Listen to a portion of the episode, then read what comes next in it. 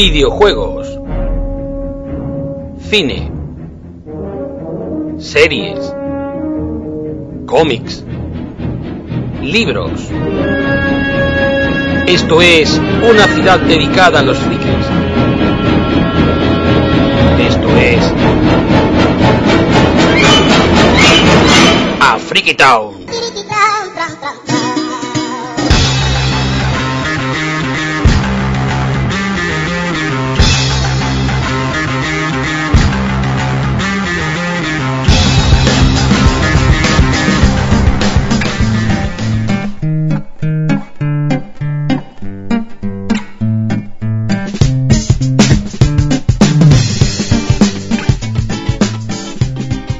Saludos y sed bienvenidos al vigésimo tercer programa de Afriki Town.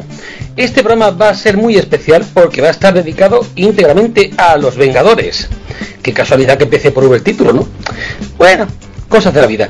En cualquier caso, para iniciar este programa tengo aquí a mi lado a Musashi. Hola Musashi. Buenas, ¿qué pasa? Y a nuestro entrañable amigo Gref. O sea, sí, para una vez que estás aquí desde el principio, di algo más, di algo más, te quedas callado. Tío, que eres más, tío, que eres tan entrañable como el perrito de escote del anuncio, ¿qué quieres que diga? Es que... ¿Quiere que baile? ¿Quiere que, ca- quiere que cante? No, no, Uy, eso es una declaración de amor, ¿eh? No, hombre, no, es, no. de- es demasiado romántico cuando se pone el pobre. Sí, yo me- cuando me pongo, me pongo, pero si no... Pues, pues nada, Pues creo entonces que Gref va a teletransportarse al faro a darnos el informe. Ah, no, que estamos en el faro. Y espérate, todavía está la hora del patrolillo. Por Dios. sí, todavía. Yo creo que terminarán casi para la siguiente temporada, pero no. No, ya mismo tenemos un, un en condiciones. Mientras tanto, voy aquí a leer, vamos a ver lo que tenemos. Para empezar, tenemos la máquina del tiempo con Musashi, que nos va a hablar de las antiguas series de animación de, de los Vengadores. En el segundo plato tenemos eh, el laboratorio de Gref, donde nos hablará de todos los juegos basados en las licencias de los principales personajes de los Vengadores. En el Cinexin, todas las películas previas a este gran estreno de la semana, que son Los Vengadores. Y para terminar, Musashi. Juego de Tronos en Blu-ray. Eh, eh, bueno, Eh, eh, Ah, no tocaba aquí, no es aquí donde va esto. Ah, no, da igual. no, no importa. no, ni tampoco lo de las caras del Mass Effect, tampoco es eso. juego. ¿Los Vengadores? ¿Juego de Tronos en No, Blu-ray? sí, venga, anda, los Vengadores, los Vengadores. Si es que. Pues vale, tenemos un, un, un programa muy completito. Para- Programón, chaval. Bueno, pues digo yo que será plan de ir poniéndonos en marcha. Si no, después nos salen los programas de tres horas y la liamos. Exactamente, es que nos picamos con lo de la guarida del Cid y es que no puede ser. Pero es que no le podemos ganar, maldita sea. Desde aquí un saludo.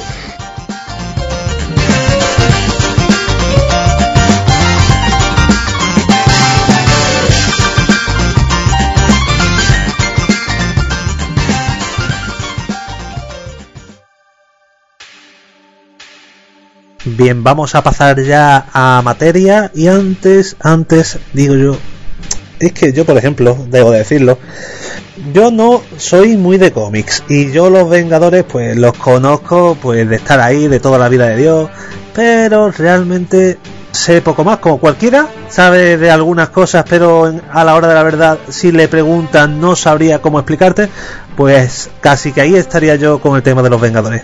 Eh, yo- mm, Musashi, Dímelo. ¿Nos podrías explicar un poco para que el que no sepa se entere un poco más de, de todo este tema de los Vengadores, obviando todo lo que son las películas que hablaremos ya después, todo lo relacionado, y no lo que es el cómic en cuestión? ¿Nos podrías hablar un poquito? Sí, yo por el módico precio de 50 euros te hablo de lo que quieras. Vale, Eh, yo te voy a pagar 50 euros 50 antes de ayer. 50 leches. Sí. Eh, no, hombre, hay que tener en cuenta, ante todo, que, que lo que son, como, bueno, como pasa con todas la- las películas de superhéroes, adaptan ciertas partes de, los cómics del héroe en cuestión. Eh, bueno, en el caso de la trilogía de Spider-Man de San Raimi, por ejemplo, hay cositas que tú, bueno, el, que se ha leído como, como me he leído yo todos los números de Spider-Man, pillas una cosita aquí y otra aquí. Por eso para mí Spider-Man 3 no es tan, tan sumamente mala como todo el mundo la pone, porque veo detallitos, veo cosas que son de cómics que digo, "Anda, mira, este lo ha cogido de aquí, que se nota que San Raimi ha leído cómics. Entonces los Vengadores todavía no la he visto, no sé exactamente de qué iba la pérgola, aunque bueno, más adelante pues ya nuestros oyentes escucharán, pues más o menos sabemos por dónde van los tiros por el tráiler, Pero lo que sí, pues mira, originalmente, hablando un poco de lo que es el cómic, originalmente el grupo de los Vengadores se formó eh, con Hulk, Thor, Iron Man, Henry Pym, que es el hombre hormiga, y la avispa, ¿no? Siendo un poco más tarde, ¿qué? Iba a preguntar, ¿y, y el Capi? No, no, lo que iba a decir. Siendo un poco más tarde, un poquito más tarde, se une el Capitán América. Ojo de halcón, vale, estos que, que ahora sí se conocen más, ¿vale? Bruja Escarlata, que a lo mejor hace tanto, Pantera Negra, La Visión, Viuda Negra, Viuda Negra, que sí la conocemos de esta película, y muchísimo porque lo que son los Vengadores, mm, Vengadores ha habido casi todos los superhéroes, salvo los Cuatro Fantásticos, algún miembro de los X-Men y tal, Vengadores ha habido muchísimos de, de que a lo mejor duran poquito, o como lo llama el Capitán América, Vengadores de reserva también, Vengadores en la costa oeste, Vengadores hay muchísimos, pero el grupo original original eran Hulk, Thor, Iron Man, el Hombre Hormiga y la Avispa. El Capitán América, como ya veremos, en el, en el número 4 del, volumen 1 de los Vengadores, es cuando se une el Capitán América. Un poquito así por encima, bueno, pues los Vengadores eh, nacieron en septiembre de 1963, hace ya hace unos poquitos de años, y salieron de la mente de Stan Lee, hombre grande donde los haya, y eh, el, primer número lo dibujó Jack Kirby. El argumento un poco del primer número tiene y no tiene que ver con, con lo que de momento vemos que es la película. El argumento nos presentaba Loki, ¿vale? Que sabemos que siempre está pues a broncas con Thor. Y en este caso pretende atraerlo a una trampa y para ello pues como que trama una especie de artimaña provocando un accidente de tren en el que hace pues parecer que Hulk es el, es el malo y es el responsable y ha causado un poco el desastre, ¿no? Rick Jones intenta avisar a los cuatro fantásticos para que intenten encontrar a Hulk, ¿no? Y antes de que lo haga el ejército, pues, y, se líe el pollo, Loki, esa señal que, que manda Rick Jones para avisar a los cuatro fantásticos, la intercepta y se la manda a Thor, ¿no? Como para querer atraer a Thor hacia, hacia la trampa. Pero ¿qué pasa? Que esa señal también la escucha Iron Man, la escucha la avispa, la escucha el hombre hormiga, y allí al final pues se juntan todos, ¿no? Se lía allí, un- bueno, se descubre que Hulk no era el responsable del accidente de tren, se descubre que era Loki el que estaba detrás, ¿vale? Y finalmente Thor pues derrota a Loki y lo lleva a la Tierra para que confiese su engaño, ¿no? Los cinco héroes, a sugerencia, si no recuerdo mal, de la avispa y del hombre hormiga, pues deciden unirse y formar pues un grupo de un grupo de superhéroes, ¿no? Todo esto venía a cuento, ¿vale? También porque estoy tirando un poco de memoria de que DC eh, empezaba ya un poquito con los tiritos de la Liga de la Justicia, de reunir superhéroes, de juntarlos y tal, y, y por lo visto, mm, eso Marvel ahí se vio un poquillo las orejas al lobo y dijeron, bueno, esta idea está teniendo mucho éxito, esto está tirando muy bien, vamos a intentar nosotros también juntar a estos héroes que estaban, nada, que llevaban muy poco en realidad, porque el universo Marvel por esa época, en los años 60, pues estaba como aquel que dice renaciendo tanto Spider-Man como los Cuatro Fantásticos, eh, Hulk que había aparecido poquito, Thor en el Journey to Mystery número 1, eh, estaban empezando a florecer, digamos, y aunque tenían sus series aparte, también formaron este, este grupito, ¿no? Y luego, pues tenemos ya el cuarto número, en el que tenemos a los Vengadores, porque estaban navegando en un submarino de regreso a Nueva York después de una misión, y rescatan a un hombre inconsciente que estaba flotando sobre las aguas del Golfo. Y este hombre es el Capitán América, que llevaba aquí en este caso eran 20 años, no como te dicen en la peli que al final de Capitán Sí, América. ahí la 70. fiesta es más, es más pequeñita. Sí, sí, aquí la cifra es más, entre comillas, razonable. Aquí sí puede ser, por ejemplo, el caso, lo que hablamos, lo que hablamos un poquito más adelante de algunos personajes que salían en la colección original del Capitán América, en la antigua, antigua, y ahora resulta que, que no, que también los tenemos después y siguen igual de jóvenes. No, aquí si son, es un tramo de 20 años, tiene algo más de sentido que 70, ¿no? Entonces, pues él se tira todo ese tiempo en animación suspendida y gracias a la intervención fortuita de Namor, pues, pues es, libar- es liberado de su de hielo. A raíz de ahí, bueno, pues surge un, un problema también, aquí se, se alían y el Capitán América a partir de aquí ya sí se convierte, digamos, un poco en el abanderado y en el, en el buque insignia de, de los Vengadores, ¿no? Todo esto, pues sí que es verdad que, al igual que después veremos también que lo contaremos en el, pasa en la película, pasa aquí también en los cómics, cada uno tiene su forma de ser, cada uno tiene su historia personal, pues vemos que el Capitán América está muy tocado por ese eh, sueño en el que de repente estabas en la Segunda Guerra Mundial y ahora te ves en una época de paz y, la gente que tú conocías pues eh, está más mayor o, o tu vida pues digamos que ha desaparecido en ese sentido. Eh, tenemos a Tony Stark, que es el ricachón, tenemos en fin muchas personalidades pues que al final por H o por B ¿no? Hulk dura muy poco en, lo que es el grupo original, de hecho Hulk al, al poco tiempo pues se, se va del grupo y ha estado ahí que vuelvo, que no vuelvo, que sí, que no, sí, bueno. Luego, a lo largo de todos estos años, en estos 30, 40 años que llevamos de cómics de Vengadores, el grupo pues se ha metido en, mil historias, en mil sagas, algunas muy muy buenas, ¿no? Tenemos el- la, la saga de la guerra Kree Skrull, tenemos una que es buenísima, buenísima y que todos los rumores apuntan a que pueden salir los tiros por ahí para futuras pelis de los Vengadores, como es el guantelete del infinito, en la que Thanos, que es un personaje que a lo mejor muchos conoceréis, si no por los cómics, por el juego de Marvel vs. Capcom y, y derivados, pues consigue un guantelete que tiene una serie de gemas, cada gema domina, digamos, un aspecto de la naturaleza, una es la gema del alma, otra la del tiempo y tal, y el que se pone el guantelete es considerado casi que un dios, y digamos que ahí, mm, casi, aparte de los Vengadores, bueno, muchísimos personajes más del universo Marvel se unen para intentar derrotar a este tío. Y el combate al final con Thanos es, es, es, vamos, es épico. si no habéis leído el Guantelete del Infinito, lo recomiendo porque es una auténtica pasada.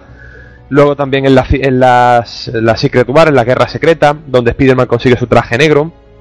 También hay Iron Man ahí no era, no era Tony Stark, era eh, no recuerdo Rick no Rick Jones no me acuerdo cómo no me acuerdo el, nombre de quién era pero ahí no era Tony Stark y también los Vengadores estuvieron ahí enfrascados. De hecho el Capitán América pues tiene un combate al final con Doctor Muerte pues también bastante épico en el que el Doctor Muerte se supone que es todopoderoso. Y pues, a lo largo de todos estos años vemos cómo eh, los Vengadores han salido airosos de todos estos combates.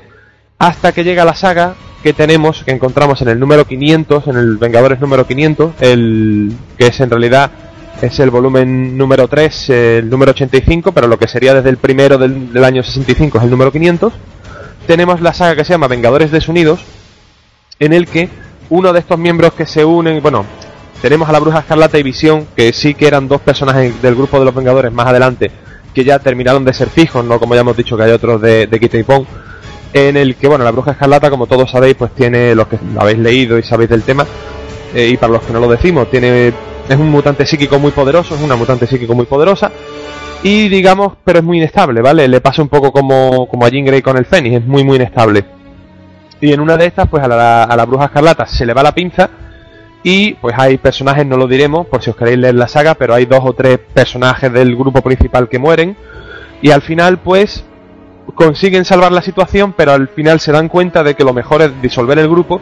Y en el Vengadores número 500 eh, los, Vengadores se separan. Los Vengadores de. como el grupo como tal desaparece. Hasta que un tiempo después. Estoy hablando de hace. porque Vengadores de Sonido es. Eh, es una saga entre comillas joven. Eh, poco tiempo después comienza la saga que se llama Nuevos Vengadores. En la que el Capitán América pues se le pone entre ceja y ceja que no, que los Vengadores. La gente necesita a los Vengadores, que son un grupo que, que ha librado mil batallas y que, y que la humanidad los necesita y quiere juntar de nuevo, pues junta, consigue juntar a Iron Man. Y aquí ya metemos a Spider-Man, metemos a Lobezno, metemos a Spider-Woman, metemos a una serie de elementos que aunque alguna vez, porque Spider-Man siempre a lo mejor ha sido un vengador un poco de reserva, incluso el hombre de arena, un enemigo del enemigo este que todo el mundo conoce, Spider-Man, eh, incluso el, el, hombre de arena ha llegado a ser vengador durante muy poquito tiempo, pero incluso él llegó a ser vengador. Y hasta la actualidad, hasta el, el famoso Mefistazo y hasta y hasta que sepamos, el, grupo de los nuevos Vengadores pues está ahí, salvo por la pequeña salvedad de lo que pasa al final la Civil War. El saga también relativamente joven, dividió, dividió a los Vengadores una vez más en dos bandos, el bando del Capitán América y el, bando de Iron Man. Y hasta la fecha, bueno, con el Capitán América pues pasa cosas que no vamos a desvelar aquí tampoco porque no, no es mi intención eh, reventar cómics sagas muy guapas que, que, me gustaría que los oyentes si no se las han leído las lean. Y nada, básicamente un poco la historia de los Vengadores en los cómics es esa. Han tenido etapas muy chulas, entre ellos han tenido también como un poco culebrones, ¿no? Han tenido amorío, han tenido bronca, han tenido peleas, separaciones, reconciliaciones entre ellos. Han tenido mil historias, pero sí que tienen dos o tres sagas muy muy interesantes, muy muy buenas y que, y que está a cargo de las mejores guionistas y mejores dibujantes Marvel y que oye, que se pueden conseguir ahora, están reeditando muchísimas etapas muy buenas de los 80 y los 90 en tomos de formato deluxe y oye, a un precio que bueno, no es precisamente a lo mejor eh, asequible, pero el material y el formato en el que están impresos lo, yo creo que personalmente lo vale. Tú de Vengadores que no has leído absolutamente nada, no me lo creo. Yo de los Vengadores creo haber leído muy poquito y todo, todo lo poco que he leído era de, mi hermano. Imagínate, Comic Forum de finales del 80 a principios de los 90 y los nuevos, Vengadores los nuevos Vengadores. La verdad es que la primera saga de los nuevos Vengadores, después yo ya dejé de ese cuando pasó la Civil War, Tony Stark ya digamos que empieza como a dirigir Shield y tal, yo ahí ya dejé de comprar Nuevos Vengadores porque no me gustó el, tono que estaba tomando, no me, no me gustó mucho, la verdad que no. Y, oye, no hemos hablado, por cierto, de los otros Vengadores de Norman Osborn. No hemos hablado de, eso en realidad, no lo he comentado. Que hay como una especie de... ¿Quiénes son? Eh, son, pues efectivamente, después de la Civil War, digamos que comienza una etapa en Marvel que se llama Reinado Oscuro, ¿no? Y entre ellos tenemos a, pues claro, una vez que digamos que los superhéroes se tienen que registrar por narices ya y, tal, Norman Osborn, que todos conoceremos mejor por el Duende Verde, el enemigo de Spider-Man, es el director de una especie de Vengadores que se dedican a cazar eh, superhéroes que no quieren registrarse y que están, pues, entre comillas, violando la, ley, el acta de registro super, eh, superhumano. Y son como una especie de vengadores, entre comillas, una especie de vengadores, pero que están formados por veneno, están formados por eh, Bullseye, por personas, o sea, por, por supervillanos, digamos, pero que a ojos del, del, público, como se supone, los Thunderbolt que se llaman, ¿no? Es el, presidente de los Thunderbolt, pero son una versión, digamos, un poquito más oscura de los Vengadores. Son como el pueblo los quiere mucho, los Thunderbolt, los Thunderbolt, pero en realidad Norman Osborn, como vemos después en la saga de Asedio, eh, Norman Osborn tiene otros planes con los Thunderbolt y tiene otras ideas en mente, como no podía ser menos de, esta mente maestra del, del, mal. Y la verdad es que también vemos como tiene su, su lado de luz y su lado bueno, pero también tenemos ese grupito ahí que, que yo siempre lo he asimilado un montón a, a los Vengadores, pero en su, parte oscura. Pues no los conoce. Mm, realmente no los conocía. No, realmente, a ver, los Thunderbolts son un grupo conocido, ¿vale? Como pueden ser los Cuatro Fantásticos, como puede ser. No muy, muy conocido como los Cuatro Fantásticos, pero los que leen Marvel, a los Thunderbolts, los Thunderbolts mínimos les suena. Lo que sí que cogieron mucha más notoriedad a partir de la Civil War y a partir de la división de entre el grupo del Capitán América y Iron Man, a raíz de ahí eh, los Thunderbolts empezaron a dar un poco más de notoriedad. Ahora están un poquito más de capa caída otra vez porque su apogeo fue durante el, reinado oscuro este de Marvel, pero la verdad es que tenía números muy buenos, tenía números muy muy interesantes. Pues bueno, para, para iniciarnos, yo creo que lo que has comentado está, está sobra bien, porque es que eh, siendo tú solo, o te marcas un monográfico, un monólogo que estamos aquí hasta las tantas. Por eso, pero no pretendemos, a ver, no pretendemos aburrir a, a, los oyentes, o sea, lo que pretendemos es un poquito, porque tú sabes que a lo mejor se hace una película de algo y automáticamente eh, ya todo el mundo, o sea, antes no conocíamos el tema y ahora vemos la película y ahora todo el mundo, ah, no, simplemente... Todo el mundo es experto. Claro, no, no, no, no, y, eso estoy harto yo de escuchar casos de ese estilo. Entonces, no, simplemente lo que pretendíamos eso, ¿no? Introducir un poquito, un poquito a la gente que, que vaya a ver la película sin haber leído un cómic o habiendo leído a lo mejor muy, muy poquito, pues eh, pretendemos, pues eso, ¿no? Que, que, sepan un poco más y simplemente algo así a grosso modo. Bien, pues yo creo que ya con esto ya empezamos, pero, pero de verdad. Y nada, te vamos a pasar a ti, a tu sección de, de la máquina del tiempo.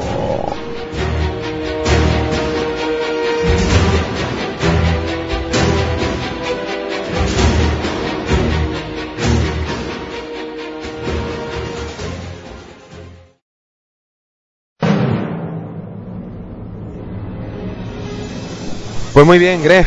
Y ahora hemos empezado la sección de la máquina del tiempo, esta máquina del tiempo tan especial, especial este Vengadores, en el que, bueno, pues vamos a continuar un poco el tema que estamos tratando en este programa. Acabamos de hablar de los comienzos del grupo superheroico en 1963, eh, como Stanley los trajo al mundo.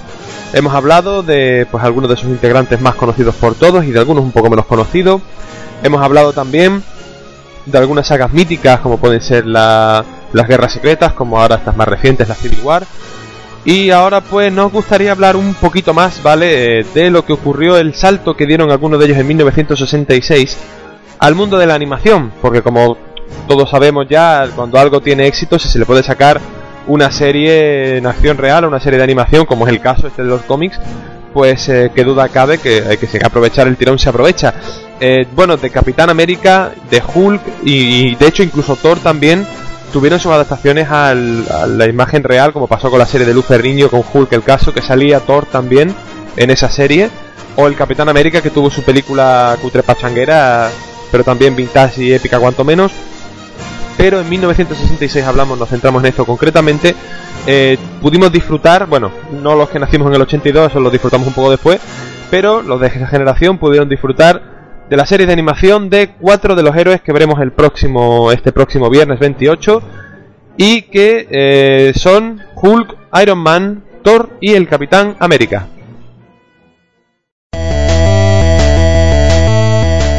Pues muy bien, lo primero, aclarar que he metido todo el gambazo al máximo, no es viernes 28, es viernes 27, espero que sepáis perdonar mi estupidez extrema y vamos a eh, empezar con el análisis de estas cuatro series, de estos cuatro Vengadores. Y la primera que vamos a tocar por Berea es El Increíble Hulk, serie de 1966, de origen eh, canadiense, que nos narra la vida del científico Bruce Banner, el cual pues eh, fue expuesto a una explosión de rayos gamma al querer, bueno, todo por supuesto como todo buen superhéroe, un accidente, al querer salvarle la vida al joven Rick Jones. En este sentido vemos como esto es exactamente igual que, los cómics originales. Estas cuatro series de las que vamos a hablar en particular eh, son bastante fieles a lo que fueron los cómics de los años 60, el nacimiento de todos estos héroes Marvel. No como ahora, pues que les da por cambiar eh, orígenes y les da por cambiar argumentos cada dos por tres. Y eh, vemos como después de que pues Bruce Banner empiece a transformarse, a cambiar de esta manera, vemos cómo tiene que lidiar contra dos amenazas. Una por un lado, como yo lo llamo siempre, su amado suegro, Thunderbolt Ross, el, un general del ejército, que eh, considera que Hulk es eh, parte de es un arma muy poderosa, es una amenaza también, y pretende ir a por él y por ello manda todas las fuerzas del ejército de Estados Unidos contra Hulk. Y aparte también tiene que luchar contra eh, todos los villanos enviados por el líder, un científico zumbado de la mente, que tiene un melón enorme y verde, con un, pelillo así muy simpático, al cual por cierto después lo analizaremos más adelante cuando analicemos el increíble Hulk pero vemos como eh, en esa película se hace un cameo, se deja como entrever que se puede ser el villano para la segunda parte del increíble Hulk de esta película, pero al final creo que todo va a quedar en, eso, ¿no? En una mera insinuación. Entonces, pues todo esto, eh, alrededor de 13 capítulos, de unos 20 minutos aproximadamente, producido, como ya hemos dicho, en 1966, junto con eh, las otras tres series que vamos a analizar. Y ahora le toca el turno a The Mighty Thor.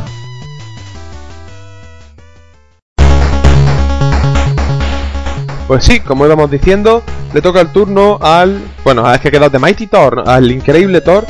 Otra de las obras ah, también de origen canadiense del 66, basado en el héroe de Marvel Comics, creado por eh, Stan Lee. En este caso, pues eh, hablamos del, dios nórdico del, trueno, ¿no? El argumento, como ya hemos dicho cuando hemos hablado de Hulk, es prácticamente el mismo que el de los cómics, ¿no? Cuando el médico minusválido, bueno, minusválido, con cojera serie interesante, eh, Donald Blake eh, encuentra un bastón viejo y lo golpean cuando se está intentando esconder en el bosque en una cueva.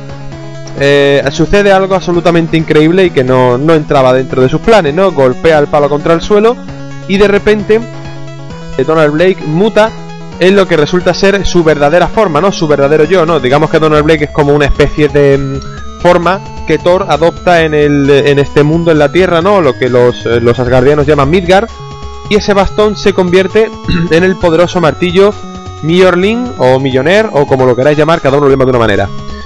Entonces esta serie sigue pues también las aventuras y batallas contra los enemigos de, Midgard, es decir, contra los enemigos de aquí de la Tierra y contra amenazas también pues de, su propio de su propio planeta, de uno de, sus, de los mundos que es Asgard. Por supuesto, el enemigo principal de casi siempre de esta serie es Loki, ¿vale? Pero Thor también se va a enfrentar con una gran cantidad de enemigos, pues como puede ser Mr. Hyde, el Hombre Absorbente, Gárgola Gris, Hércules y muchísimos otros que aparecieron en, eh, los cómics de, Thor. Y la serie, todo esto ocurre durante 13 capítulos de 20 minutos aproximadamente. Como vemos, pues hemos pasado algo parecido. Las series no son excesivamente largas. Y más o menos, más o menos, eh, algo mismo o algo parecido ocurría con el siguiente héroe que vamos a tratar, que es ni más ni menos que el señor Tony Stark, alias Iron Man.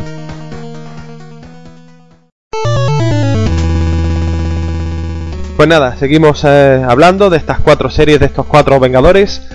Toca el turno del Hombre de Hierro, de Iron Man, serie que personalmente yo sí que me tragaba de chico 20.000 pares de veces cada vez que la ponían en el canal, en algún canal autonómico, como supongo que a lo mejor os ha pasado mucho a muchos de vosotros. Y para mí era uno de los personajes más emblemáticos junto con, con Spider-Man, no por nada, sino porque me molaba un montón la armadura, como supongo que a muchos de vosotros también os hubiese molado tener un, un trasto de esos para ir por ahí haciendo cositas. Eh, la serie a fin de cuentas, pues seguimos en la misma tónica, seguía muy bien lo que era el argumento de los cómics. Tony Stark, que es el jefe de empresas Stark, que al igual que vemos en las películas, esto sí cambió un poquito, resultaba pues herido, ¿no? Mientras estaba y capturado en Vietnam, mientras pues se encontraba él pues hacía haciendo prototipos de, armas, ¿no? En ese en este país, pues eh, lo mismo, ¿no? Resulta que está herido del corazón Y pues para poder escapar de sus captores y para poder eh, sobrevivir a todo esto, ¿no? Construye un invento, ¿no? Que es una pieza mecánica que se coloca en el pecho, la cual pues es como una especie pues como de marcapasos, ¿vale? Pero con eh, un montón de habilidades, o sea, le da como un montón de habilidades que combinadas después con su traje metálico hace que se convierta en un ser humano pues excepcional y con una cantidad de habilidades y una cantidad de poder que al principio él pues nunca hubiese pensado que, iba a tener, ¿no? Cuando regresa a los Estados Unidos, ya cuando se recupera y, se libra de sus captores, ¿no? Pues él decide utilizar todo este armamento y, sus inventos para luchar contra el mal. Entre los y algunos de, los villanos que deberíamos destacar, pues está por ejemplo el Mandarín, que es un gran enemigo de, de Iron Man, en tanto en los cómics pues, como después en muchas series de, de animación que ha tenido más adelante. Y siempre pues eh, intentando que no se descubra cuál es su, verdadera identidad, ¿no? También, si no recuerdo mal, eh, también solía eh, salir la viuda negra. Lo que pasa es que en este caso la viuda negra hacía de, villana y no de, de superheroína, como es el caso. La serie son 13 episodios, también de 20 minutos cada uno. No nos llegó todo bien que podría haber llegado aquí porque nos llegaron poquitos capítulos eh, y no al castellano, sino que pues al igual que nos llegaron otras series como pudieron ser Transformers, pues nos llegaron dobladas en en español, en sudamericano. Eh, un, doblaje, eso sí, un doblaje exquisito y, que personalmente a mí me, gustaba muchísimo. Y también aparecen otros personajes como Jodalcón, también hizo su aparición. El último de los eh, personajes de los que vamos a hablar, eh, de que tuvo su serie propia también y que no es ni nada más ni nada menos que el Capitán América.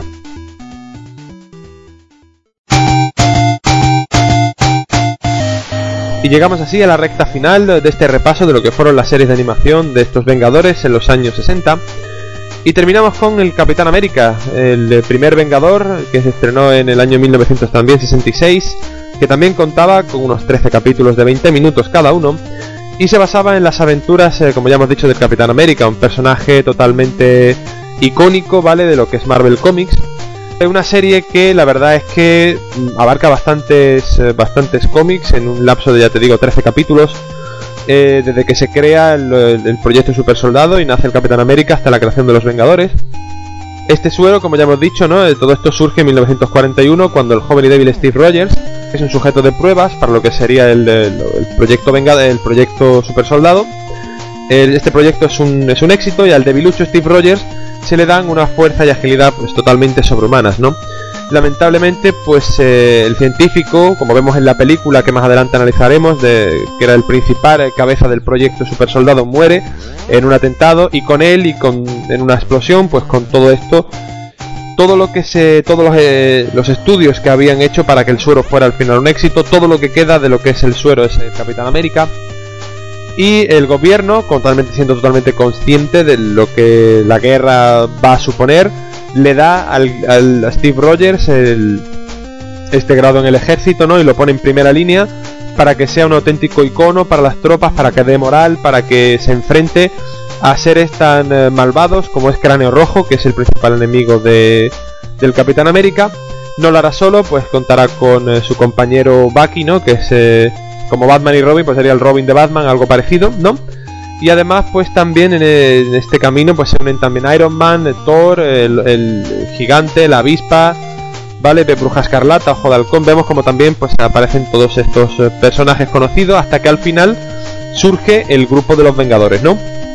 Como podéis ver, pues eh, todas estas series fueron muy cortitas, todas se estrenaron en el mismo año, y a partir de aquí tuvimos también pues lo que fue un boom, la, venta de cómics eh, aumentó muchísimo, todos los jovencitos, los niños que de esa época querían ser como Iron Man, querían ser como Hulk, como Thor, como el Capitán América, y a raíz de ahí ya en los años 70 y 80 nos metemos en muy buenas sagas de cómics, nos metemos en historias que realmente supusieron un antes y un después en esta forma de narrar que es un auténtico arte y muchísimos años después, cuando por fin la tecnología y cuando por fin eh, las personas responsables y, los que de verdad han podido llevar todo esto a cabo se han sentado y, han, y se han puesto a, poner manos a la obra y, hemos podido hacerlo, pues ahora vamos a dar paso a lo que es el análisis a fin de cuentas de lo que va a ser el grueso de este especial Vengadores, que es el Cine Sin, y vamos a hablar un poco de lo que se nos viene encima, la película de los Vengadores de este próximo viernes 27 y de, y de todo lo que ha supuesto sus antecesoras, de todo el plan de Marvel Studios. Y vamos a empezar a hablar de Iron Man 1, 2, Hulk, Capitán América y Thor.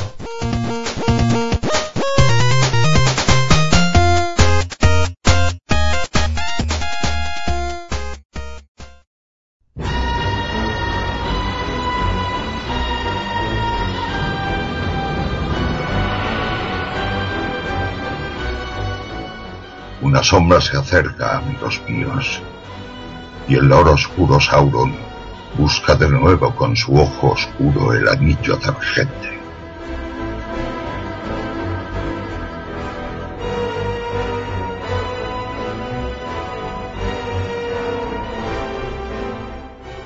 Humanos, enanos y elfos no pueden ayudarnos ya, y yo, Gandalf el Gris, os pido que os unáis de nuevo a una comunidad, pero esta vez es la guarida del Sith.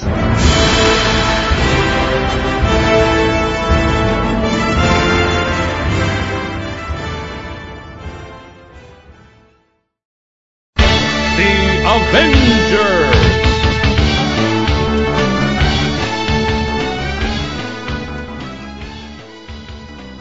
Bueno, ya estamos aquí en la sección del laboratorio.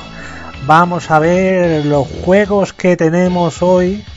Para ser más exactos, tengo aquí el Thor, Dios del Trueno, Xbox 360, Capitán América Super Soldado, Xbox 360 también, y el Iron Man 1 y 2. Me falta en este caso nada más que el juego del Increíble Hulk pero yo creo que bastante he soltado, bastante pasta he soltado ya por estos juegos.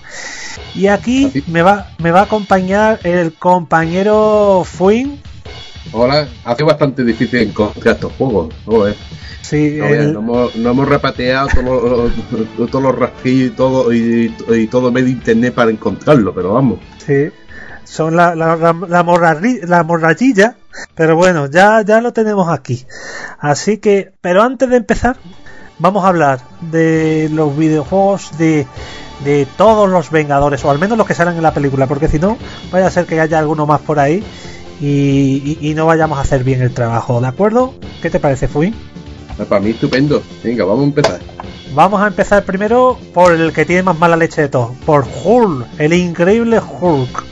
Advierto, advierto que vamos a hablar, yo estaba investigando, hemos estado investigando nosotros dos, tanto Fuin como yo, para encontrar todos aquellos juegos e informarnos, ¿eh? En muchos lo hemos podido jugar, otros directamente hemos, hemos estado viéndolo, u otros directamente hemos jugado en su momento. Pero advierto ya de antemano que no son muchos los títulos basados en estos superhéroes como decía, el primero va a ser Hulk, que es sin duda el que más títulos tiene. ¿Conoces algunos, Fuin? Bueno, eh, eh, tengo algunos en la colección, como eh, de, Master System y, algunos que otros de la Wii, algunos. Bien, pues si me permite voy a hablar del primero, van a ser explicaciones rápidas. El primero que encontramos de Hulk se llama The Increíble Hulk de 1984. Este juego era una aventura conversacional para un microordenador llamado Acon Electron. ¿Conoces tú ese ordenador? Sabio de, de las borrachillas viejas. Sí, lo conozco ese ordenador. Era uno de los muchos microordenadores que en los años 80 salieron. Pero este aquí en España no salió, ¿no? No, este no era muy extendido en España. Eh, aquí en España se vendieron más MCX, Commodore 64, Spectrum y Astra, y Astra, que las cosas hay que decirlas todas. Bueno, puedo decir que aparte de, este Hulk, eh, pues salieron dos más. De, eh, fue técnicamente una trilogía. Salió también un juego de Spider-Man y otro de la cosa y la antorcha humana. Pero vamos, ya. Pasamos para el siguiente eh, de Increíble Hulk. Que salió para Master System, Mega Drive, Super NES y no sé si salió, salió para alguna, algún otro formato. Este salió en 1994, convirtiéndose en uno de los últimos juegos de Master System, ¿no? Sí, ya en aquella época ya la Master System, la Nintendo NES ya, ya, daban sus últimos juegos en Europa y la verdad eran buenos juegos porque no yo yo tengo este juego no, me he puesto a jugarlo por ti pues me puse a jugar en su momento de los de Spider-Man y, eran buenos juegos y eran más o menos de la misma época sí pero pero este era de otra compañía. Decir que yo lo que he probado era un juego un poquillo mediocre y lo que más recuerdo es esa portada con ese Hulk cabreado y con una cara de... Ey, rompiendo los Sí, de... Me están haciendo recortes en el presupuesto. ¡Ah! Hay que meter política por tal. Anda que no, con gusto, con gusto. Bueno, pasamos al siguiente. Y el siguiente se llama The Increíble Hulk de Pantheon Saga. Ha aparecido en Saturn y PlayStation 1. Al parecer creo que también salió en... Era un juego publicado por Eidos donde manejábamos a un Hulk pre-renderizado moviéndose por un escenario en 3D, mientras machacaba cosas y, y hacía algún otro que puzzle que otro. O sea, tengo un personaje como Hulk y ponle a hacer un juego que tienes que hacer puzzle. No, no tiene cabeza. Hombre, eh, veniendo de ahí, que ese año antes lanzó el Tomb Raider, intentaría hacer otro Tomb Raider a modo Hulk. Bien, y continuamos con un juego que se llamaba The Increíble Hulk para Game Boy Advance, lanzado en 2003. Eh, este básicamente salió casi al tiempo que el juego oficial de la película pero eh, era un juego corrientucho, sin demasiadas pretensiones y en vista isométrica. Yo me acuerdo haberlo visto y era un poco pestosete. Pues es normal, cuando intenta lanzar un juego junto con la película, tiene muy poco tiempo en desarrollo. no, pero, pero este, este, a ver, salió junto a la película, pero no me ha quedado muy claro si realmente es un juego basado en la película. El que sí salió también en 2003 es la versión que salió para Xbox, PlayStation 2, GameCube y PC. Y no es que fuera un mal juego, el que quizás más de uno y dos de vosotros ya habéis visto. Es uno de estos juegos que a día de hoy yo lo siento, pero es que no se pueden jugar. Los gráficos eran muy simplistas, los escenarios vacíos, pero vacíos desérticos se podrían decir. Y tenía el hecho de que compartía dos tipos de misiones. Había misiones con Hulk y había misiones en que era Bruce Banner eh, y al parecer era más de tipo de espionaje, una cosa rara, no, no me gustó. No, la verdad es que no se recomienda los juegos basados en películas. Ya ves. Pero en 2005 salió el juego de Hulk definitivo. Esto no lo digo yo, lo dice todo Dios. Hulk Ultimate Destruction. Ha aparecido en Xbox, en PlayStation 2 y la verdad no sé si en Cube, pero yo este lo disfruté en Xbox es eh, mucho mejor juego que incluso el juego aparecido con la película. Y decir, tenía una gran ambientación, un modo historia muy completo y en definitiva la verdad es que te daban ganas de jugarlo ya que era muy entretenido. Eh, cogías a Hulk y te ponías a causar el, el pánico entre la muchedumbre al tiempo que destrozabas todo lo que pillaba. Un juegazo, sobre todo cuando estás estresado. La que más que te va acumulándote durante el día. Ahora, por último, y este es el único que voy a comentar, los, demás juegos basados en las películas los dejaré para el final. Tenemos al increíble Hulk, la película de 2008. Como digo, no lo puedo analizar demasiado porque no lo dispongo de él. Es muy facilillo de encontrar y vale muy poco, como casi todos estos títulos que ha eh, distribuido Sega. Y bueno, ah, tengo que indicar, hace varios años Sega compró los derechos para hacer todas las versiones en videojuegos de las películas producidas por Marvel Studios. Este fue el segundo título en aparecer tras el Iron Man 1 que hablaré un poco más tarde. Y eh, de manera global, para que no os asustéis, diré que son juegos que no tienen demasiada calidad, así que tenéis tener en cuenta y eh, de manera global, para que no os asustéis, diré que son juegos que no tienen demasiada calidad, así que tenéis tener en cuenta que no esperéis un gran análisis porque no son grandes juegos. Sobre el título, bueno, que es muy largo, el personaje de Hulk sí tenía un diseño muy bueno, muy detallado. El doblaje es una cosa, bueno, no era malo, lo, lo malo vino después. Y eh, el juego lo que bueno que tenía es que podías destruir y destrozar y aunque te podía encantar, tenía muchos bugs y hacía, bueno, había alguno que incluso no te permitía terminar alguna misión. Si lo que quieres es un juego para pasar el rato, recomendable porque por 10 euros es lo más caro que vas a encontrar este título. Para, para no liarnos con este eh, superhéroe verde, vamos a, a este cacho de lata llamado Iron Man, ¿no? Sí, eh, este no le gustan mucho los imanes, todo metálico, ya ves. Bueno, tiene, tiene su lógica. Pues no hay muchos títulos de Iron Man, ¿eh? eh tras investigar, investigar, tenemos los dos de las películas y dos más. Uno que se llamaba Iron Man X o Man Manowar in Heavy Metal de 1996. Decir que es de la primera jornada de, de la Saturn y que también tuvo versión en PlayStation 1, incluso en Game Boy y Game Gear.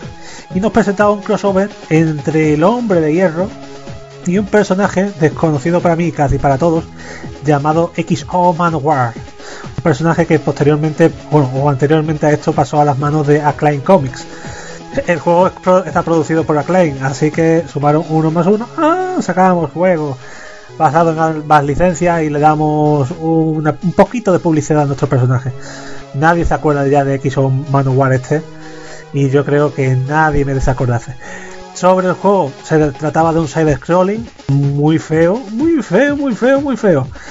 Totalmente desaprovechado el personaje de Iron Man y lo mejor de todo es que tenía bueno un juego, un modo de dos jugadores que para este tipo de juego eh, eh, resulta curioso. También teníamos otro título más adelante, ya en 2002, seis años después, publicado por Activision, llamado The Invincible Iron Man, para Game Boy Advance. Mejora en mucho lo que fue el anterior juego, pues mejorar, es que no tiene nada que ver. No es que sea el juego definitivo de Iron Man. Ahora os digo ya, no existe el juego definitivo de Iron Man. Eh, se trataba de otro side scrolling, más estilo cartoon, pero en el fondo era un buen juego. A ver, se dejaba jugar, no te daba ese asquete que te pueden dar otros juegos basados en, en unas licencias. Y de los dos de las películas hablamos lo último, junto al juego del Capitor. Juego de, Capitán América que, Bueno, ¿tú qué, conoces del Capitán América? Es rica pero moderno. Riga es el, personaje que va con un, escudo y, utilizando el escudo para matar a los malos y este hace lo mismo, pero americano. Americano, americano, os saludamos con alegría. Ah, bueno, pues este hombre, por mucho que, parezca que va a tener 50.500 juegos, pues no, pues no lo tiene. Gente, no tiene tantos juegos, solo han salido tres juegos además de la licencia oficial de la película. Tres, tres. Y eso por mucho, tras mucho investigar. El primero de ellos llamado Captain America in the Doom Tube of Dr. Megaloman. Toma nombre, para Commodore 64, Spectrum y Astran CPC. El juego no lo he jugado, yo en su momento no lo jugué, es más, lo desconocía. Tras investigar sobre él, eh, trataba de eh, Capitán América.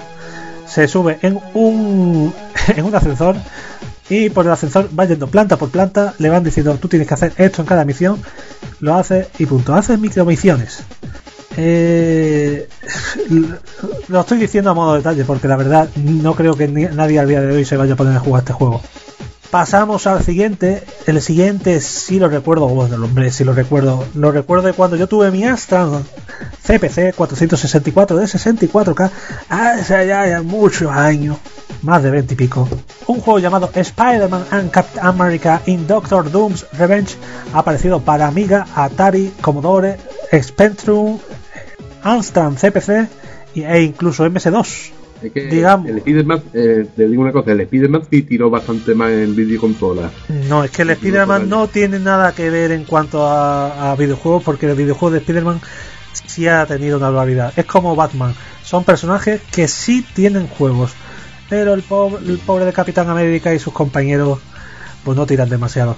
En este juego trata, eh, pues podías manejar a, a ambos personajes.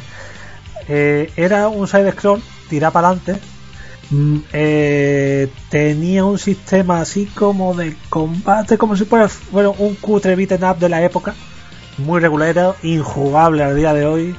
Y decir que tú veías el movimiento del Capitán América andando y parecía chiquito de la calzada. Andaba así como, no puedo, no puedo. Mejor dejo de imitar a chiquito que no es lo mío. Y tampoco lo mío comentar mucho. Ah, dime. Sí, tenía un juego de rame un poco bastante extraño. Tú lo veías y daba un paso para adelante y dos, daba dos pasos para adelante y uno para atrás, una cosa rara. Sí, es que el personaje no se giraba. O sea, eh, el enemigo eh, saltaba detrás tuya o tú saltabas hacia atrás o hacías cualquier cosa de esa y el Capitán América o Spider-Man no se giraba. ¿Para qué? ¿Para qué si le puedes dar las palas? Así que era un par de maleducados esta- estos dos superhéroes. Bueno, pues el último que voy a hablar del Capitán América y tendría que meterlo yo en otro en otra sección, más bien el de los Vengadores en general, porque este seguro, seguro que más de uno y de dos de los que estáis escuchando lo conoceréis, se llamaba Capitán América y los Vengadores de 1991 de Data. Quizás lo conoceréis de la recreativa, permitía jugar con el Capi, con Iron Man, con Ojo de Halcón y con la Visión. El malo no era otro que Cráneo Rojo, que contrataba a un grupo de enemigos random que aparecían en todos los cómics. Mm, Llámese Whirlwind, llámese Ultron, incluso tenías por ahí un, centinela de, de los X-Men. Y era un beat'em un beat'em. ¿Tú recuerdas este juego? Sí, yo lo recuerdo. En eh, cuando yo era mucho más pequeño, en los martiricos, la gente hacía cola para, para jugar este juego. Sí, la verdad es que era un tanto atractivo. Es más, luego tuvieron sus conversiones a, a consolas domésticas, a destacar la versión de Mega Drive y de Super Nintendo. Y- Lo extraña, lo extraña que no sacaran más juegos en recreativa de Capitán América. Porque en Mm. aquel tiempo no vea cómo tiraron.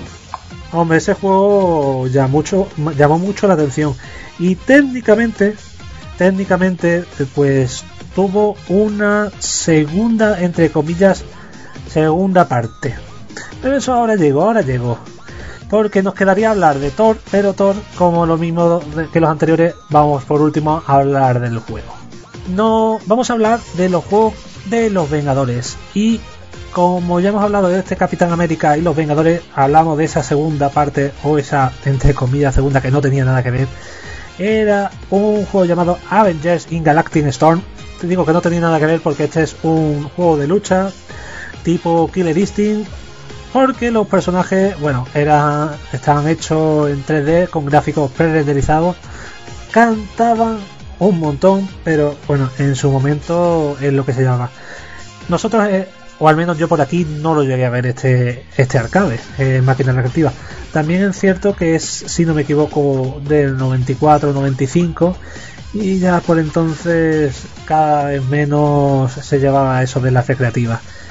Aunque, claro, lo peor del mundo de las recreativas llegaría años más tarde.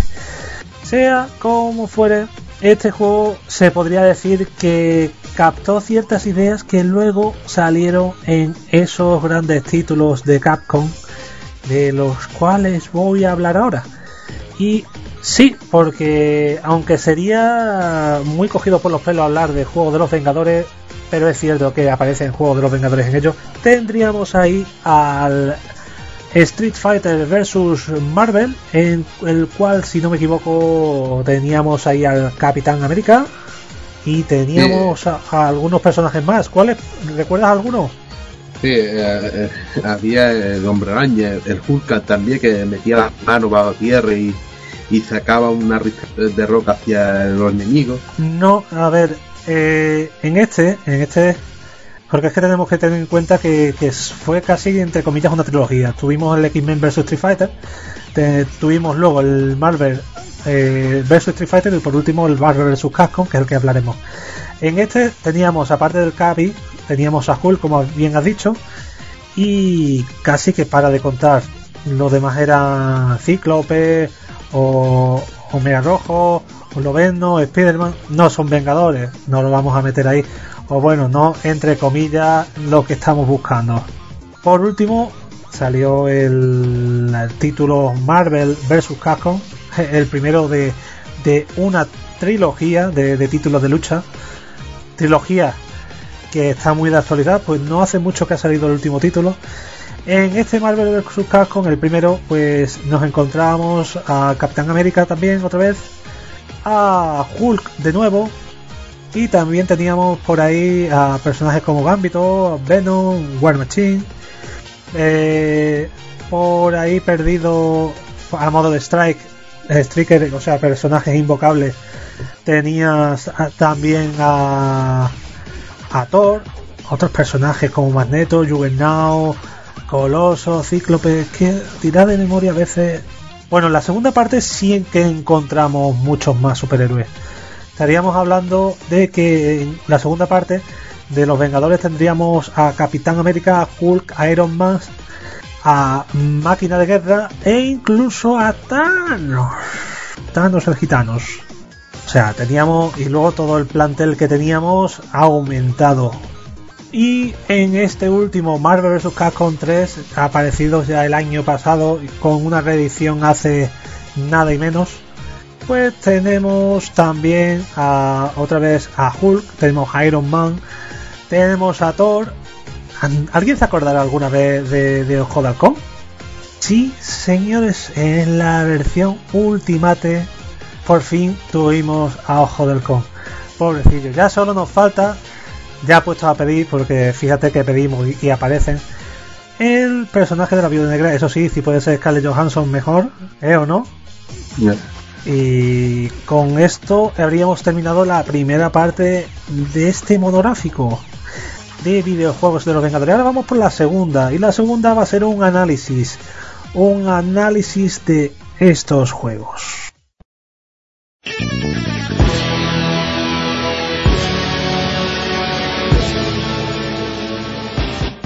Bueno, ya estamos manos a la hora. Me de mango las mangas para la redundancia y tengo estos cuatro títulos aquí en mis manos. La pregunta es cuál voy a empezar primero. Pero bueno, no va a ser una pregunta muy difícil, va a ser el Iron Man. Os advierto, los análisis van a ser muy muy breves y concisos. En definitiva, si esperáis que alguno de estos sea un juego bueno, os digo ya, no, no lo son. No lo son. Pero son juegos baratos. Juegos baratos que os van a costar eh, casi todos menos de 10 euros. Y oye, en alguno de estos casos, pues mira, merecen la oportunidad. Eh, empezaríamos por este Iron Man 2008, eh, bueno, de la película de 2008. Eh, decir que lo he jugado, no me lo he pasado, ninguno de estos títulos me lo he llegado a pasar. Así que es posible que, aun diciendo lo que digo, me pudiera sorprender. Mm, y oja, si es así y algún y alguno lo oportuno, eh, por favor, tenemos el correo abierto para que nos lo digáis. Bueno, simplemente voy a decir que, que esto es una toma de contacto, no es un análisis. profundo. No, no, no es un análisis Eh, profundo ni nosotros queremos, porque si no tiramos hasta mañana. Es simplemente una toma de contacto del juego, simplemente las primeras impresiones que uno puede tener del juego. Hemos jugado poco y simplemente, simplemente vamos a dar unas primeras impresiones. Aunque también pues, a estos precios es recomendable si lo veis alguno por allí alguna, en, alguno, en alguna oferta, recogerlo porque Hombre, son pequeñas joyas de vez en cuando. yo por ejemplo os diré lo que me ha costado cada título. El Iron Man me ha costado 3 euros, el 1, 6 euros me ha costado su segunda parte, 5 euros me ha costado el juego de Thor y 10 euros me ha ju- costado el juego del Capitán América. Como veréis, por co- poco más de 20 euros tengo cuatro títulos. Cuatro títulos que, oye, como dije, a lo mejor 60 sería un crimen y tendría que estar penado por cárcel el comprarse estos títulos. Pero por esto merecen un pase. Como decía, el juego de Iron Man, el que he jugado es la versión de, Playsta- de 360 en este caso, y decir que es un port, pero un port feo, ¿eh? Feo, de la versión de PlayStation 2. No es normal casi, del 2008 ya eran los últimos juegos de, de PlayStation y aquí son juegos económicos con un desarrollo bastante corto. No suelen llegar a más de 6 meses, que, que visto así, 6 meses en un desarrollo de un videojuego es poquísimo. Y bueno, le falla el control que no está del todo bien detallado, la interfaz es liosa, el juego no es demasiado difícil, está traducido al castellano, la traducción no es la oficial, o sea, no son eh, no es el mismo, no son los mismos actores de doblaje que los de la película, pero oye, no son, no es un mal doblaje. ¿Tú has llegado a, tocarlo más el juego? Lo tengo para la Wii, pero no, estuve jugando un, un, rato, o sea, estuve en el juego me amargó un poco. Como la Wii no tiene un gran control sobre estos tipos de juegos, Sí, Pues, porque entonces, básicamente era un tirar para adelante y, y- y destruir todo lo que pilla. Es más, todos los juegos de estos son más o menos el mismo género. Tirar para adelante, juego de acción. Pues la segunda parte de 2010, hay que decir que el juego mejora brutalmente los gráficos. Se nota ya que este juego sí lo han hecho para salir en, estas consolas, tanto en 360 como en PlayStation 3. Oye, tampoco es que sea el acabose, que diga, oh, qué, Dios, qué juegazo, qué graficazos, en definitiva. No, no lo es. Pero comparado con el anterior, pues mm, te sangran un poco menos los ojos. El control está mejorado, puedes manejar a varios personajes, o sea, puedes jugar tanto con Iron Man como con War Machine.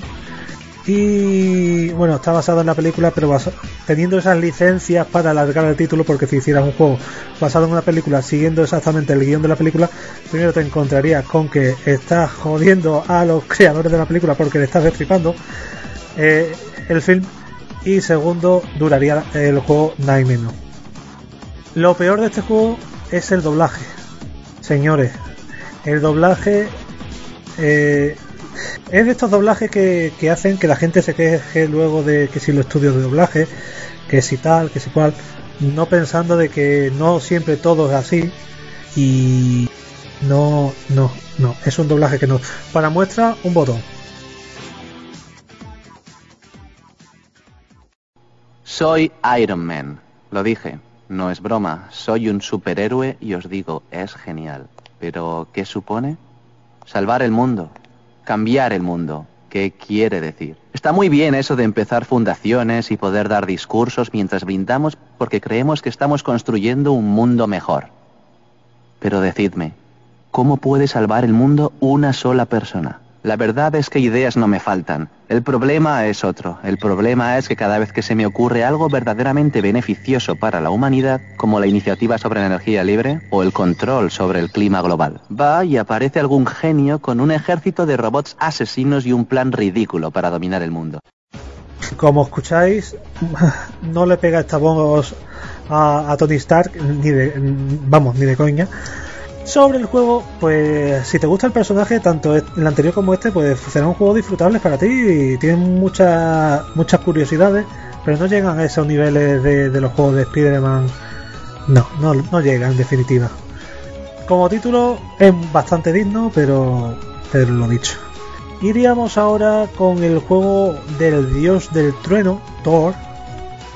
Decir que, que no, que no se le ocurren demasiado también, igual que, que el Iron Man. Los De gráficos no, no de están del todo mal. De todas maneras, Thor nunca tuvo muchos juegos, digamos, de todas maneras. Viene de la mitología nórdica, el personaje prácticamente.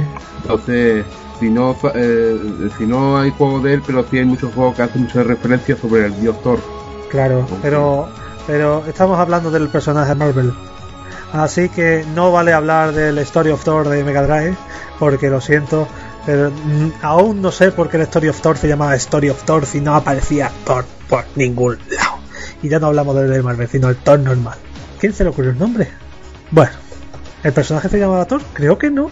¿no? Eh, en cuanto al juego, el juego es un juego de- del montón, un mata-mata, tirar para adelante, cargarse bichos. eh, no es muy repetitivo. Es que el personaje para mí no tiene demasiada carisma y el doblaje tampoco va muy allá. Duelen, duelen ciertas cosas, duelen, tío.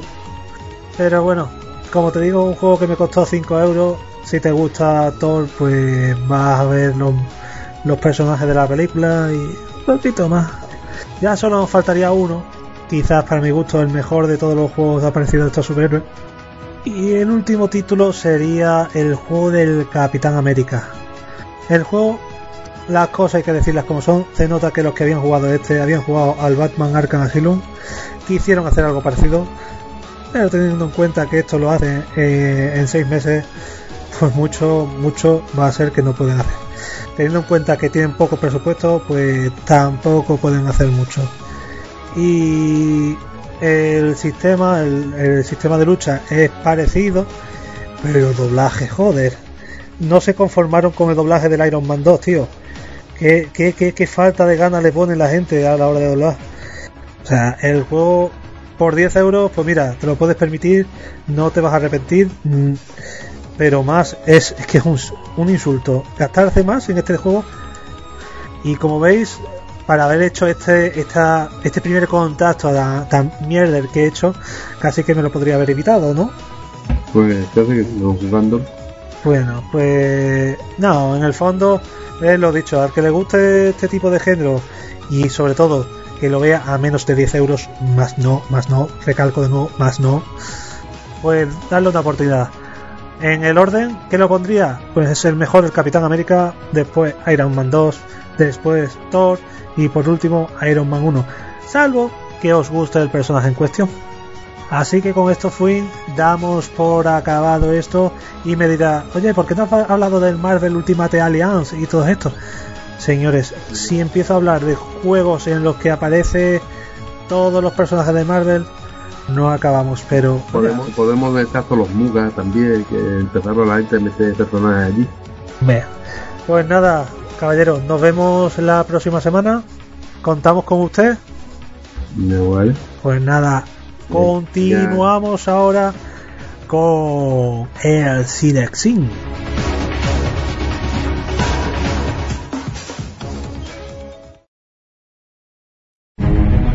Ciudadanos de Gotham, es Batman quien os habla.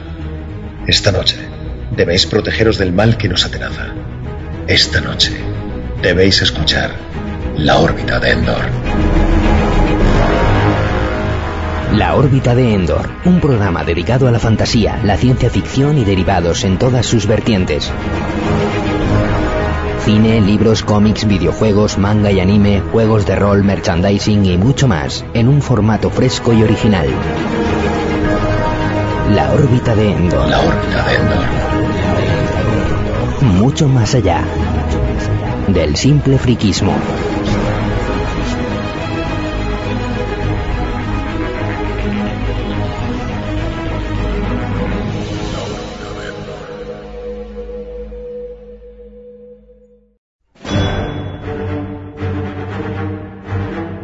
Bueno, pues por fin ha llegado el momento, por fin estamos aquí en un especial Cinesim, vamos a hablar un poquito de cine, muy poquito del cine que se estrena y vamos a hacer un, un hincapié, bueno, muy poquito en el cine estrena, no, vamos a hablar por supuesto de, de la excelsa película que se estrena y vamos a hacer un especial, esta vez no vamos a hablar de una película, ni de dos, ni de tres, ni de cuatro, vamos a hablar de cinco, vamos a hacer un especial de cinco películas todas predecesoras a, a la grandísima película que se estrena ahora este, esta semana, que es Los Vengadores de Josh Whedon.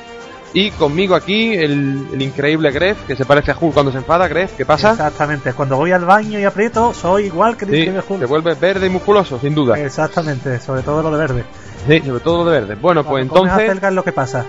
Ah, no, por Dios. Total, vamos a empezar hablando de los estrenos de este fin de semana, día 27 de abril de 2012. Y tenemos La maldición de Rockford, de Nick Murphy. Las nieves del Kilimanjaro, de Robert Guédiguian. No voy al nombrecito. Todas las semanas tenemos un nombrecito especial. Por supuestísimo, Los Vengadores de Josh Whedon. Marta Marcy, May Marlene, de Son Darkin. Y gran película de Pelayos con Eduardo Cortés. Prometo que no voy a reírme más cada vez que diga de Pelayos. Y ahora ya sí, inevitablemente, vamos a empezar a hablar de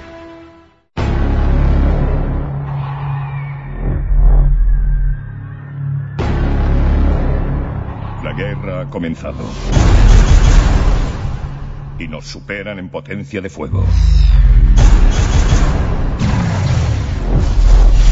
Director Furia, creo que es la hora.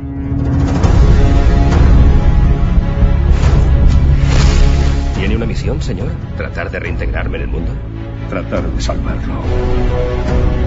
Doctor, necesitamos su participación. Y sí, me niego. Le convenceré. ¿Qué está pidiéndome que haga? Se llamaba la Iniciativa Vengadores. Creía que no era apto. Al parecer soy... eh, ¿Cómo era? Voluble, narcisista y no sé jugar en equipo. Necesitan un descanso.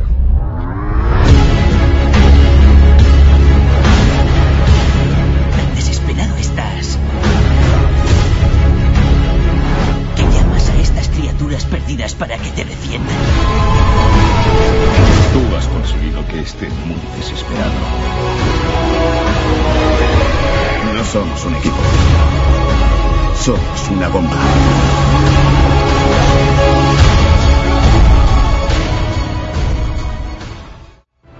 Los Vengadores, película que se estrena, como ya hemos dicho 10.000 par de veces, este fin de semana 27 de abril y que reúne a la plana mayor de los superhéroes de la Casa de las Ideas de Marvel, creada la gran mayoría de ellos por Stan Lee y Jack Kirby. Y en, esta, en este particular, en esta película de los Vengadores, eh, tenemos como eh, parte del grupo al Capitán América, Iron Man, Thor, Viuda Negra y Ojo de Halcón. Eh, y por supuesto no me puedo olvidar de El Increíble Hulk. El villano, que en esta ocasión es Loki, además, porque yo, que soy muy listo, me he leído la escena final de los créditos de la película y me acabo de hacer spoiler de 9, no lo voy a hacer aquí, os voy a librar de todo mal, de todo spoiler, pero eh, sí que eh, tenemos como principal villano a Loki, como si fue en el primer cómic de los Vengadores, y aparte pues tenemos un villano secundario para me figuro futuras películas, que pues ya se destapará, no voy a reventar aquí nada. Así que pues tú vas a ver la película y tú, ¿yo no crees? Claro que sí. Seguimos, tenemos una quedada y todo. Si vamos ahí todos los Afrikitowners que podamos, ahí vamos a estar este viernes allí para comer palomitas mientras vemos una grandiosa película. Sí, y la semana que viene hablaremos de ella, veremos a ver, haremos un, análisis a ver qué, nos ha parecido, puntos fuertes, puntos débiles, que no creo que tenga mucho. Y vamos a empezar a hablar de la película. Eh, bueno, en, en este momento, en principio, del argumento, yo personalmente poco he querido averiguar porque no me quiero reventar gran cosa de la película. Y me parece a mí que en cuanto a publicidad viral, en cuanto a vídeos, spots y, promos a esta película, y yo creo que es lo único que no me está gustando, la están desangrando entera porque si juntáramos todas las promociones de vídeo, todos los trailers y todos los spots que hay, ya tendríamos media película ahí montada. Eh, no quiero verlo, no quiero reventarme ninguna sorpresa aparte de lo que ya me he reventado. Pero eh, la hipnosis pues va de que Loki eh, va en busca del cubo cósmico que ya veíamos, que ya salía en el Capitán América, el primer Vengador. Y para ello, pues, eh, por lo que también se ve, recluta o tiene un ejército, el cual pues invadirá la Tierra, de manera que Loki pueda hacerse con el, control del, cubo cósmico y de paso, pues, ¿por qué no? De Midgar, de lo que es la Tierra para nosotros y, o, para los acardianos de Midgar. Y eh, aparte de eso, poco más se sabe de la película. Mm, yo no he querido tampoco averiguar gran cosa. Se ve que, pues por supuesto, eh, Iron Man, como bien decía Tony Stark en, Iron Man 2 al final, no es, no, y lo dice en el tráiler, no es el personaje de grupitos o de antigrupitos.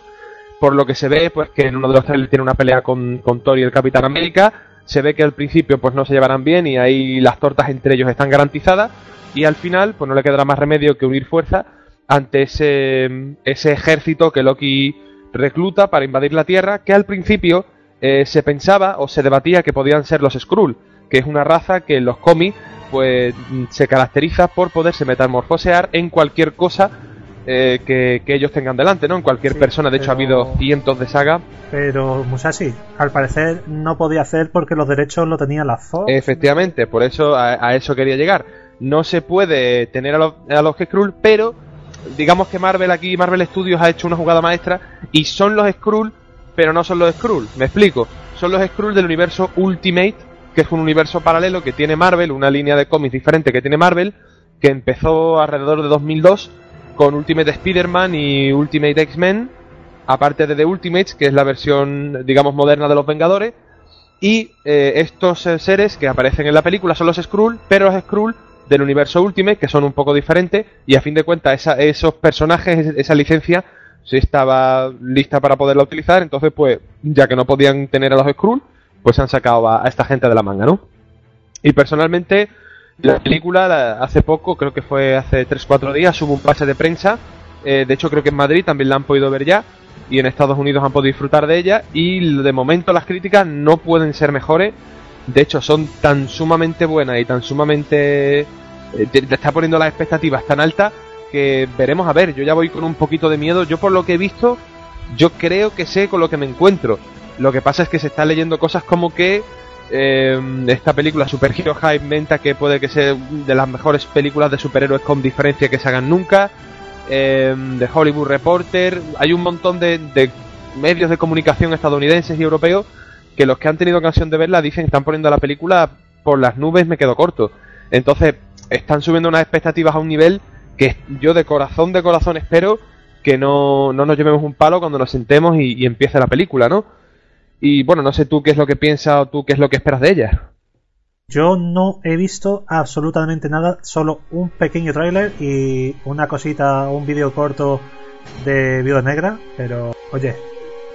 El, el vídeo de la silla en la que está... Sí, sí, sí. gran Es vídeo ese, sí. Total, es que es una escena que seguramente será una escena primordial en la película. Esta, esta señorita con sus bamboleantes senos de un lado para otro. Eh, sí, pero- genial, genial, Eh, genial. Es un peliculón, es un Para peliculón. sacarle tus faltas, para sacarle tus faltas a Scarlett Johansson dando vueltas en cuero. Bueno, total. No en cueros, en, En- cueros, cueros, es, en cueros. es diferente. Cuero y en cueros cuero. es diferente, es diferente.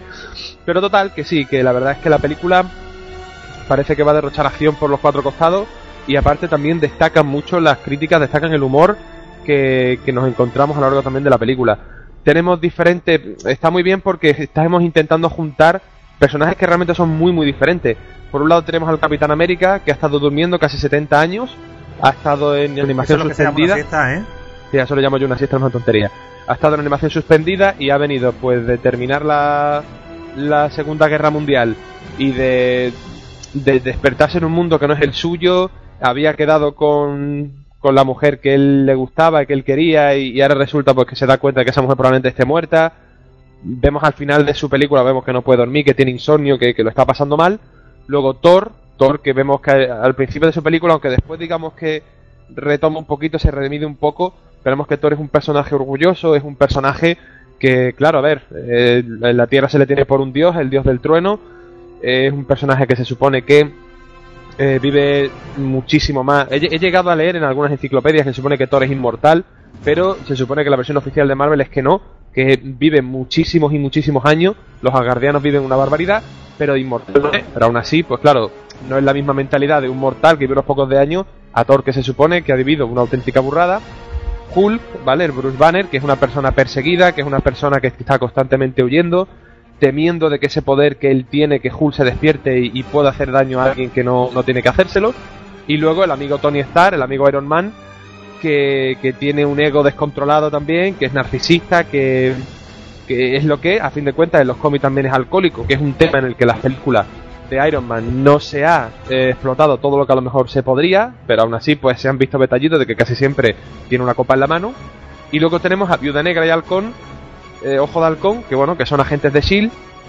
y que no se les ha explotado a lo mejor en estas películas. A Ojo de Halcón se la ha visto en un cameo y a Viuda Negra que tampoco se ha dado tiempo a verle más.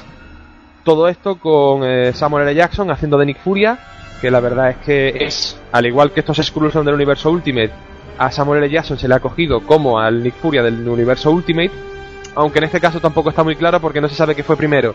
Si el, o sea, se cogió a Samuel L. Jackson como modelo para el Nick Furia del Ultimate y luego se aprovechó y se le pidió si podía ser el actor que diera vida a en las películas a Nick Furia o, o fue viceversa. Pero bueno, eso no es la cuestión, la cuestión es que eso, ¿no? Que tenemos a este gran actor haciendo de uno de los personajes más emblemáticos también y más antiguos del universo Marvel y a la gente Coulson, que oye, que se lo han sacado ahí del sobaco, se lo han sacado de la manga, pero que a mí personalmente me, me encanta, ¿no? Y nada, esperando que llegue el, el día 27 como agua de mayo, ya queda poquito, apenas un par de días, tres, y nada, y ya pues tus comentarios, por favor, que estás más callado que en misa. No, yo escuchándote, ya te he dicho que yo no he seguido apenas nada. Bueno, yo puedo decir. Bueno, pero las los antiguas. actores- los actores principales son serían eh, Robert Downey Jr., eh, Chris Evans, eh, Capitán América, Chris Hemsworth, este es, si no me equivoco, Thor, ¿no?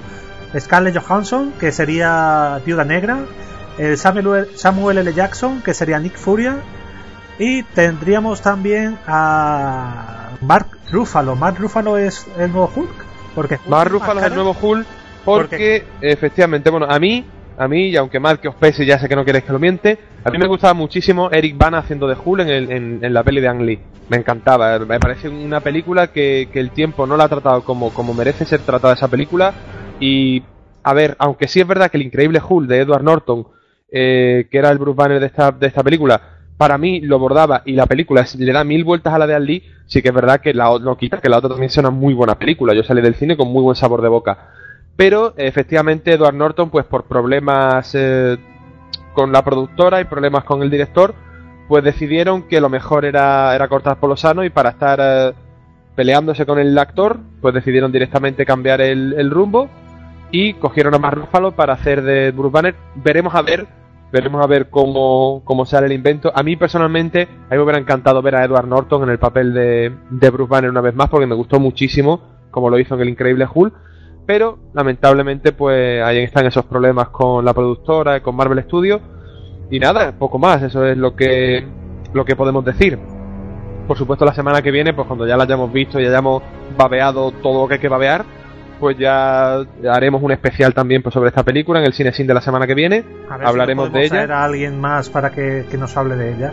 Sí, intentaremos, intentaremos, que, intentaremos hacer otro especial, pero esta vez no centrado en las antiguas, sino vamos a intentar analizar sin hacer ningún tipo de spoiler, pero vamos a intentar analizar bien y en condiciones el- esta película.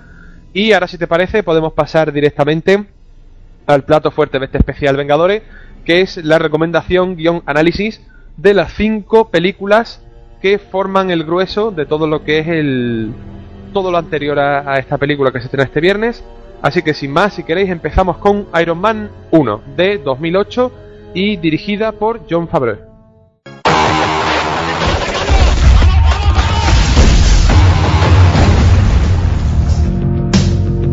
Ya debería de estar muerto. A no ser que haya una razón. ¿Qué estás construyendo, Star? Por fin sé lo que debo hacer.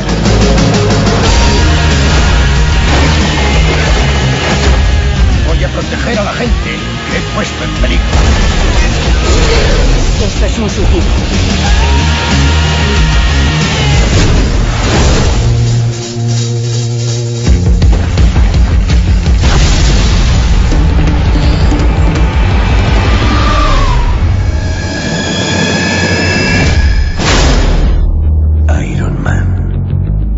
Que habías dejado de fabricar armas. Es un estabilizador de avión y es del todo inofensivo.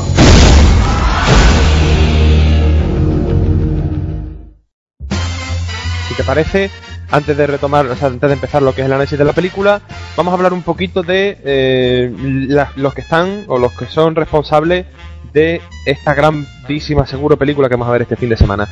Eh, Marvel Studios, eh, al principio, sobre todo desde 1998 que empezamos con Blade, y en, en 2000 con, con X-Men de Brian Singer, eh, eh, hasta ahora nada más que era coproductora de, de este tipo de películas.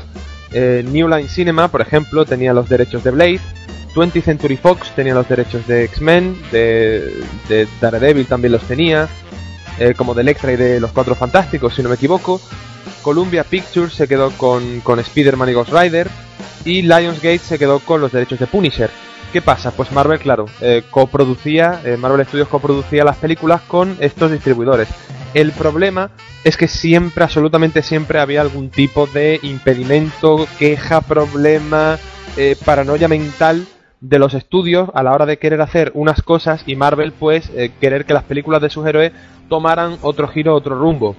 Ahí al final la última palabra tenía el director y el estudio y la distribuidora y Marvel decía, bueno, mm, esto no es lo que digamos nosotros queremos en ese sentido, así que lo que vamos a hacer es que directamente vamos a coger y nosotros mismos vamos a producir nuestras propias películas, nosotros, eh, es el distribuidor, ¿vale? Que siga siendo el, el mismo, pero nosotros somos los responsables en primera instancia de, de este universo, de estas películas que comienzan con, ahora sí, en 2008, eh, Iron Man de John Favreau, que John Favreau era el que hacía de compañero, para todo el que no lo sepa, compañero de Daredevil, de Foggy Nelson, en, el, en Daredevil, que se estrenó en 2003.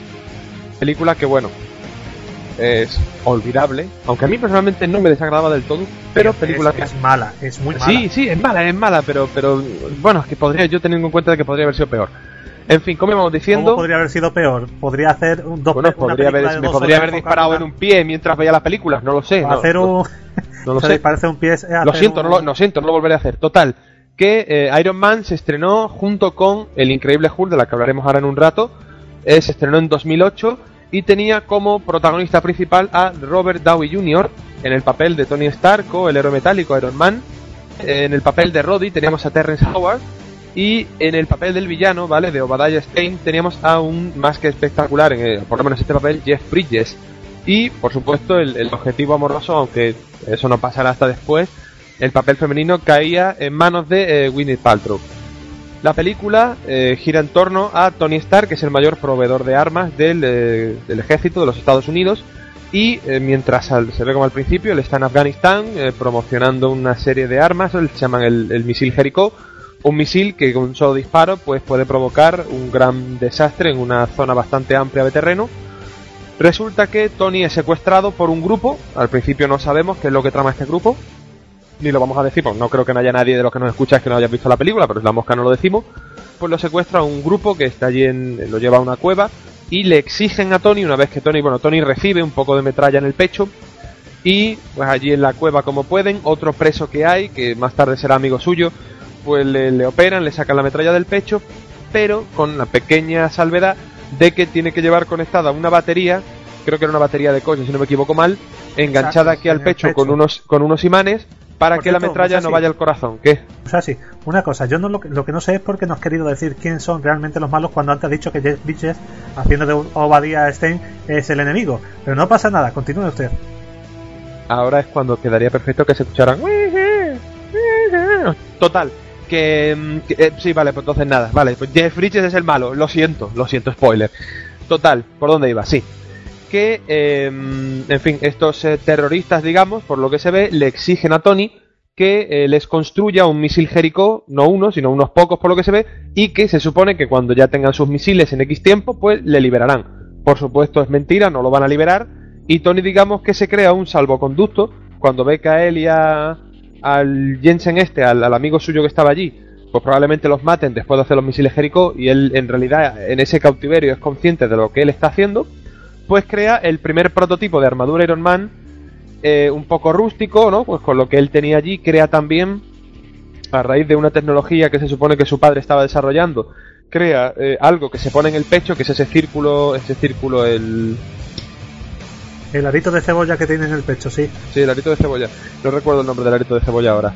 Eh, bueno, pues total, se pone el arito de cebolla en el pecho luminoso y con eso se supone pues que, que su corazón pues puede funcionar y la metralla no lo mata, ¿no? ¿Qué pasa? Pues que los terroristas se dan cuenta de que algo no termina de ir bien y pues al final Iron Man, eh, o sea, Tony Stark consigue escapar de allí, el amigo de él pues lamentablemente muere. Ya puestos a spoiler, pues aquí a reventar. Y pues nada, tenemos. Estaba esperando que dijera IE, ¿verdad? Eh, sí. Pues no, no lo he dicho.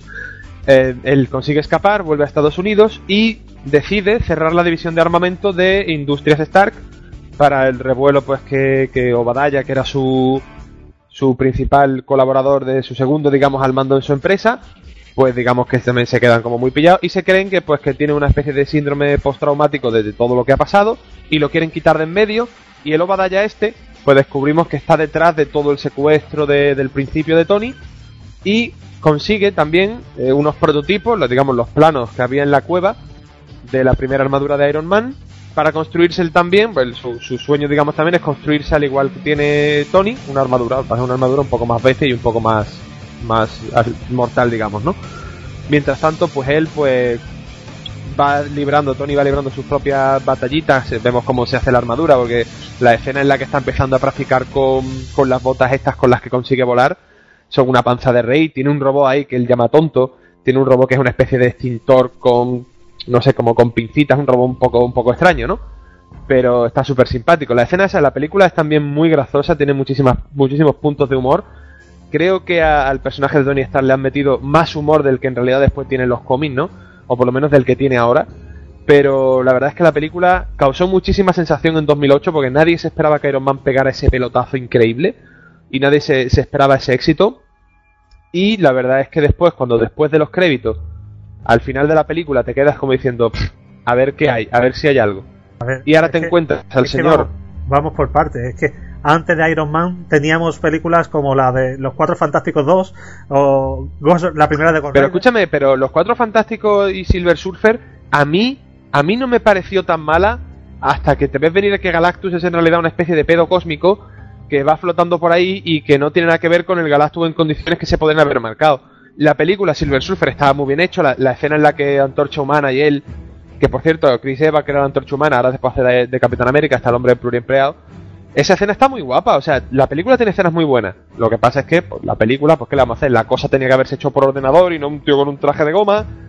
Y bueno, pues la verdad es que Bueno, pero Quitando- sea como sea, que nos esperábamos una película eh, que fuera como estas últimas. Y nos encontramos que no, que es una película quizás entre comillas más parecida a lo que pueda ser un Batman Begins entre comillas, muy entrecomillado porque el Batman Begins tiene otro enfoque también totalmente diferente. Esta va más de superhéroes, superhéroes, la, la de Batman es mucho más seria, pero es fue una, toda una sorpresa. Pero porque se nota, pero eh, aquí se nota que Marvel ya tenía pensado, Marvel digamos ya tenía un plan, es decir, Marvel quería, Marvel tenía cinco películas pensadas, Vengadores y después, después de Vengadores tiene pensadas más cosas. Y Dios quiera que tenga pensado lo que yo lo que yo creo porque entonces ya sí que se pueden hundir, o sea, problemas de asistencia a las salas de cine no va a haber como como lo que tengan pensado es lo que yo creo, ¿no? Que si quieres después al final pensamos en lo que yo yo creo que va a venir. Lo pensamos, no lo dices, prefiero mejor que lo diga que lo piense. No, no, no, no, no, lo voy a decir, lo voy a decir, pero al final, al final no vamos, vamos a hacer las cosas por orden. Al final, al final, cuando hablemos de todo y hablemos de, de este, ya, ya te digo yo qué es lo que yo creo. Entonces, pues Iron Man 1 a fin de cuentas es esto. Al final tenemos a Nick Furia y cuando lo- le vemos a Samuel L. Jackson con su parche en el ojo y diciéndole a, a- a Tony Stark, he venido a hablarte de la iniciativa Vengador, automáticamente a la sala ahí, a todos los que nos gustan los cómics, a todos los que llevamos leyendo cómics desde pequeño, ahí se nos cae la, se nos cae la cara, Sí, se nos cae la baba y se nos ponen los ojos como platos. De decir, ¿cómo que la iniciativa Vengador? Yo Y digo ahí- una cosa, digo una cosa. Si digo erección, no tengo que poner el explícito al podcast, ¿no? Porque yo No, tengo bueno, una no, erección general no, y... una- absolutamente, vamos, yo no quería utilizar esa palabra, pero también, también provoca esas cosas. Entonces, pues, ahí ya dices tú, uff, entonces si tenemos Vengadores, eso quiere decir, porque ahí se sabía que ese año se estrenaba el Increíble Hulk también, se estrenó en 2008, y que ahora vamos a hablar de ella, pero claro, dices tú, pero aquí me falta Thor, aquí me falta el Capitán, se supone que me faltaría Avispa, se supone que me faltaría el Hombre Hormiga, eh, bueno, pero el hombre hormiga y avispa se supone que eso se quedará para una hipotética segunda, hipotética no, seguro, una segunda o tercera parte, pero la presencia de estos personajes no está confirmada, ¿no? Pero la cuestión es eso, vemos a, a Nick Furia hablando del iniciativa Vengador. Y ahora, seguimos en 2008, venimos con el increíble Hulk. Tengo un problema. Hay aspectos de mi personalidad que no puedo controlar. Veo un loquero. Es algo más complicado que eso. Bruce, te aseguro que las he oído de todas clases. No como esta.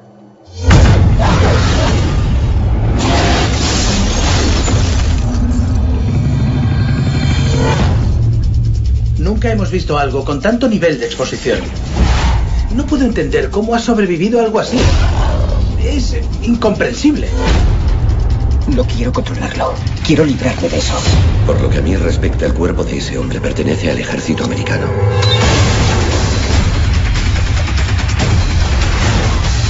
Lo quieren como arma. Si lo dejamos marchar, no lo recuperaremos.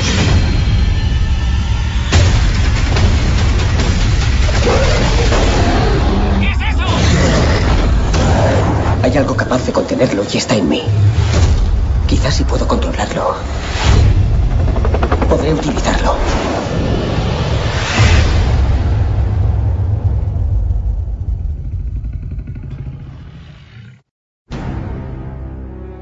Pues como íbamos diciendo, también en 2008 tenemos El Increíble Hulk, segunda parte de estas cinco películas que preceden a Los Vengadores, película de Universal Studios, filmada y, o dirigida, mejor dicho, por Luis Letier, que eh, nos eh, ponía, ¿vale? O intentaba ser una adaptación del cómic de Marvel titulado, que es, un tomo único que ha salido hace poco en edición eh, coleccionista, que la verdad os recomiendo, si os gusta leer cómic, os recomiendo encarecidamente que lo compréis, que se titulaba El regreso del monstruo.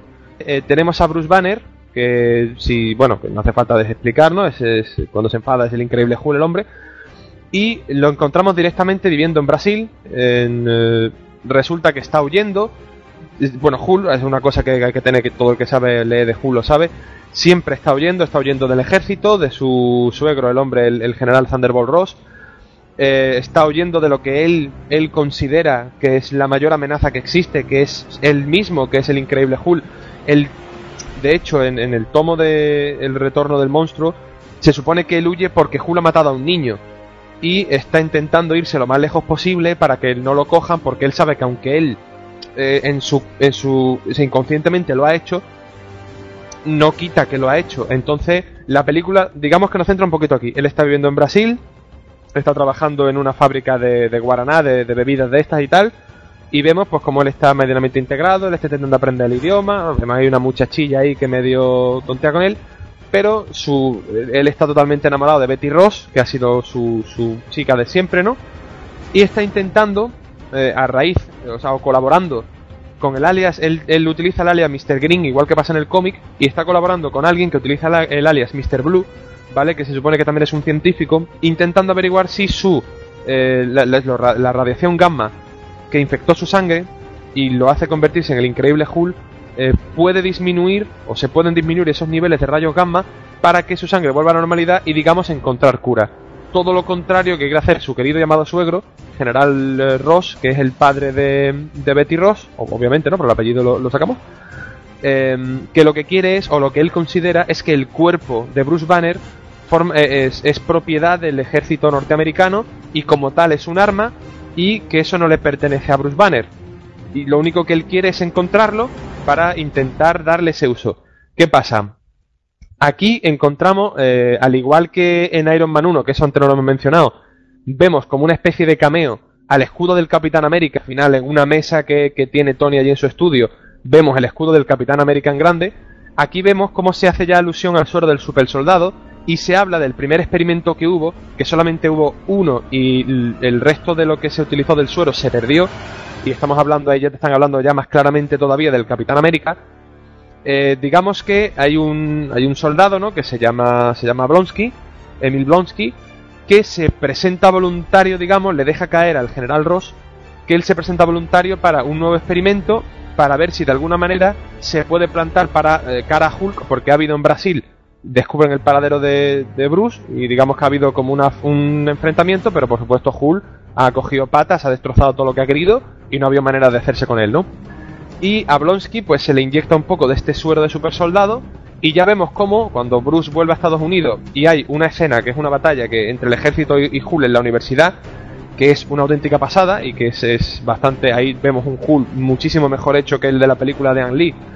También la tecnología no es la misma no aunque el otro estaba muy bien hecho y vemos una escena de acción mucho más elaborada eh, vemos como incluso Blonsky consigue plantarle un poco cara a Hulk durante muy poco tiempo porque al final Hulk le mete una patada y lo manda a freír monas pero ya vemos como ahí, pues después él se recupera y al final se terminará convirtiendo en un personaje, uno de los enemigos más clásicos de Hulk, que se llama la Abominación.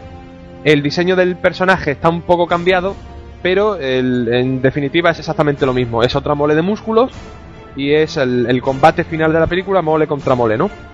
Y la verdad es que la película en sí está, está bastante bien. A mí me gusta muchísimo. A mí me parece que un personaje como Hulk, al que a lo mejor hay quien no piensa que se la pueda sacar tantísimo partido, porque a fin de cuentas es una masa de músculos dando salto y dando tortas. Pero la película en sí merece muchísimo la pena verla. Aparte, no, no dura no dura mucho, creo que dura una hora cuarenta o una hora y media. La película no es de las más largas del estudio Marvel. Y no sé, tú, tú la has visto la película esta, ¿no? Sí, yo las he visto todas. Pero esta es curioso porque ya nada más empezar te, te muestran que Bruce Banner ya tiene el problema que tiene, da por hecho de que la gente sabe lo que le pasa. Y Bueno, la introducción se hace como una especie de, digamos, flashback, mientras Sí. están las letras del principio, en la que se ve a él con el experimento de los rayos gamma, se ve que, que, se convierte en se, Hulk y tal. y- agradece, se agradece que no se retome, ni se explique, ni se, se alargue eso, una cosa ahorra que ya, ya habíamos visto anteriormente, aunque fuera una película de, digamos, entre comillas, la competencia, porque la primera era de Universal Studios. Eh, a mí me gustó, me gustó, me lo pasé bien. Eh, quizá ni, mu- ni de- mucho menos me parece la mejor de las que vamos a hablar. El, el personaje de Tim Roth pues, está curioso. A uno le gusta ver una lucha entre titanes como, como la que se ve. Quizás se podría haber hecho un poquito mejor. Pero yo tengo una duda, no sé si tú sabrás, porque hay un momento en el que hablan con, con el, el tío este que le cae el suelo en la cabeza y se le hincha la cabeza. Sí, el Mr. Blue, el Samuel Stern. no se sabe lo que pasa con ese ene- enemigo. Es que se supone que este tío es uno que se llama Mente Maestra, que es igual, es, es verde también, pero muy canijito, pero tiene un melón enorme, ¿vale? Muy parecido a un, a un enemigo que también tiene linterna verde, solo que este pues no, se supone que lo querían dejar por una especie de hipotética segunda parte, pero ahora mismo Marvel está trabajando en una serie de imagen real de Hulk, igual que Juego de Tronos en Blu-ray, igual que The Walking Dead, igual que todas estas series, pero de Hulk. Entonces, pues claro, quieren hacer tantas cosas que de hecho, si no me equivoco, Guillermo del Toro está detrás también del increíble Hulk de la serie, se pasó uno de los productores y dice que le gustaría también eh, guionizar y dirigir algún capítulo de la serie. Vemos como ahí Marvel Studios está intentando darle mucho peso a este personaje, pero de momento lo que es en el cine no, no tiene visados de ir a continuar de momento. Sí, mientras que las otras películas sí se ve que van a sacar segundas y terceras partes de esta, ¿verdad? No sé. A ver, esta quedó un poco en plan, al final tú ves como que él te da a entender que él controla un poco el tema de la transformación, porque al final se ve como los ojos se le vuelven de otro color y sonríe y lleva como un reloj de días sin incidente y el reloj se, se- estaba en no sé cuántos días y vuelve a cero y él se ve como sonriendo como diciendo ya lo domino. Entonces no se sabe, no sé exactamente. Ahora en Los Vengadores se supone que se debe, debería de retomar donde se quedó la historia. Lo malo, no se retoma con Edward Norton, que insisto para mí eh, es, era el, el Bruce Banner perfecto. Para mí en Los Vengadores me, me va a faltar simple y llanamente Edward Norton. Que a lo mejor eh, Mark Ruffalo me da una sorpresa, ojalá, pero eh, tengo muy reciente, porque hace poco que vi el increíble Hulk, y los tengo muy reciente y no, no sé yo cómo saldrá la cosa, pero bueno, vamos a darle un voto de confianza. Yo lo que digo, otro enemigo sería Stanley cuando se bebió la botellita esa. Oh, qué grande, pero esa película sí, lo de es que Stan Lee tiene sus cameos en todas las películas. En, en Iron Man 2, bueno, aquí en este, en este particular, cuando en la fábrica de Guaranam, eh, eh, Bruce Banner se hace un corte y cae un poco de sangre en una de las botellas, está buscando la botella, tal, la sangre está infectada. Pero la botellita acaba en manos de Stan Lee en una escena que no pasa de ser una coña marinera, pero se ve como el Stan Lee se bebe la botella y oh, oh, después te dan a entender que se convirtió en una maravilla de hombre, ¿no? Entonces, pues, tiene, tiene su. Siempre ha sido, ese, ese hombre siempre ha sido una maravilla. Eh, Y está demasiado mayor. Me da, me da no sé qué, qué, qué sé yo, pero aún así el tío ahora quiere dirigir su propio, su propio evento de cómic, como está la Comic Con de Nueva York o como está todo este tipo de, de eventos. Ahora él ha creado una suya y, la está dirigiendo él y la está organizando él. O sea, este hombre creo que tiene 89 tacos, 80 y tantos tacos, pero él está currando como si tuviera 20. Este hombre tiene, ojalá tuviera cuerda para rato, pero se lo ve tan mayor y a la vez tan lleno de vida que claro, no sabe exactamente por dónde va a salir la historia, pero bueno, esperemos que le quede mucho tiempo a, al, The Man Lee. Y ahora ya, sin más preámbulos si queréis, podemos pasar a la segunda parte de lo que fue el pelotazo de 2008 y que se estrenó esta vez en 2010 y fue Iron Man 2.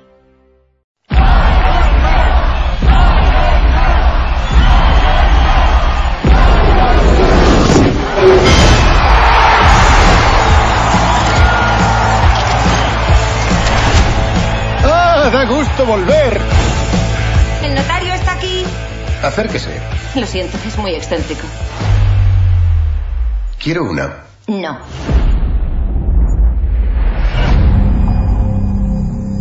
Si puedes hacer sangrar a Dios, la gente dejará de creer en él.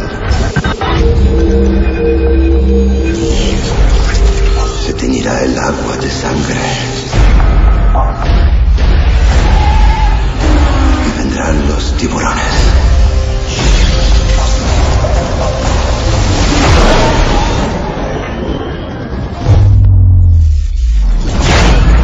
Solo tengo que sentarme a mirar cómo el mundo te devora. Mi prioridad es entregar el arma Iron Man a los Estados Unidos de América. Yo soy Iron Man. La armadura y yo somos uno solo. Contrariamente a lo que crean, sé perfectamente lo que hago.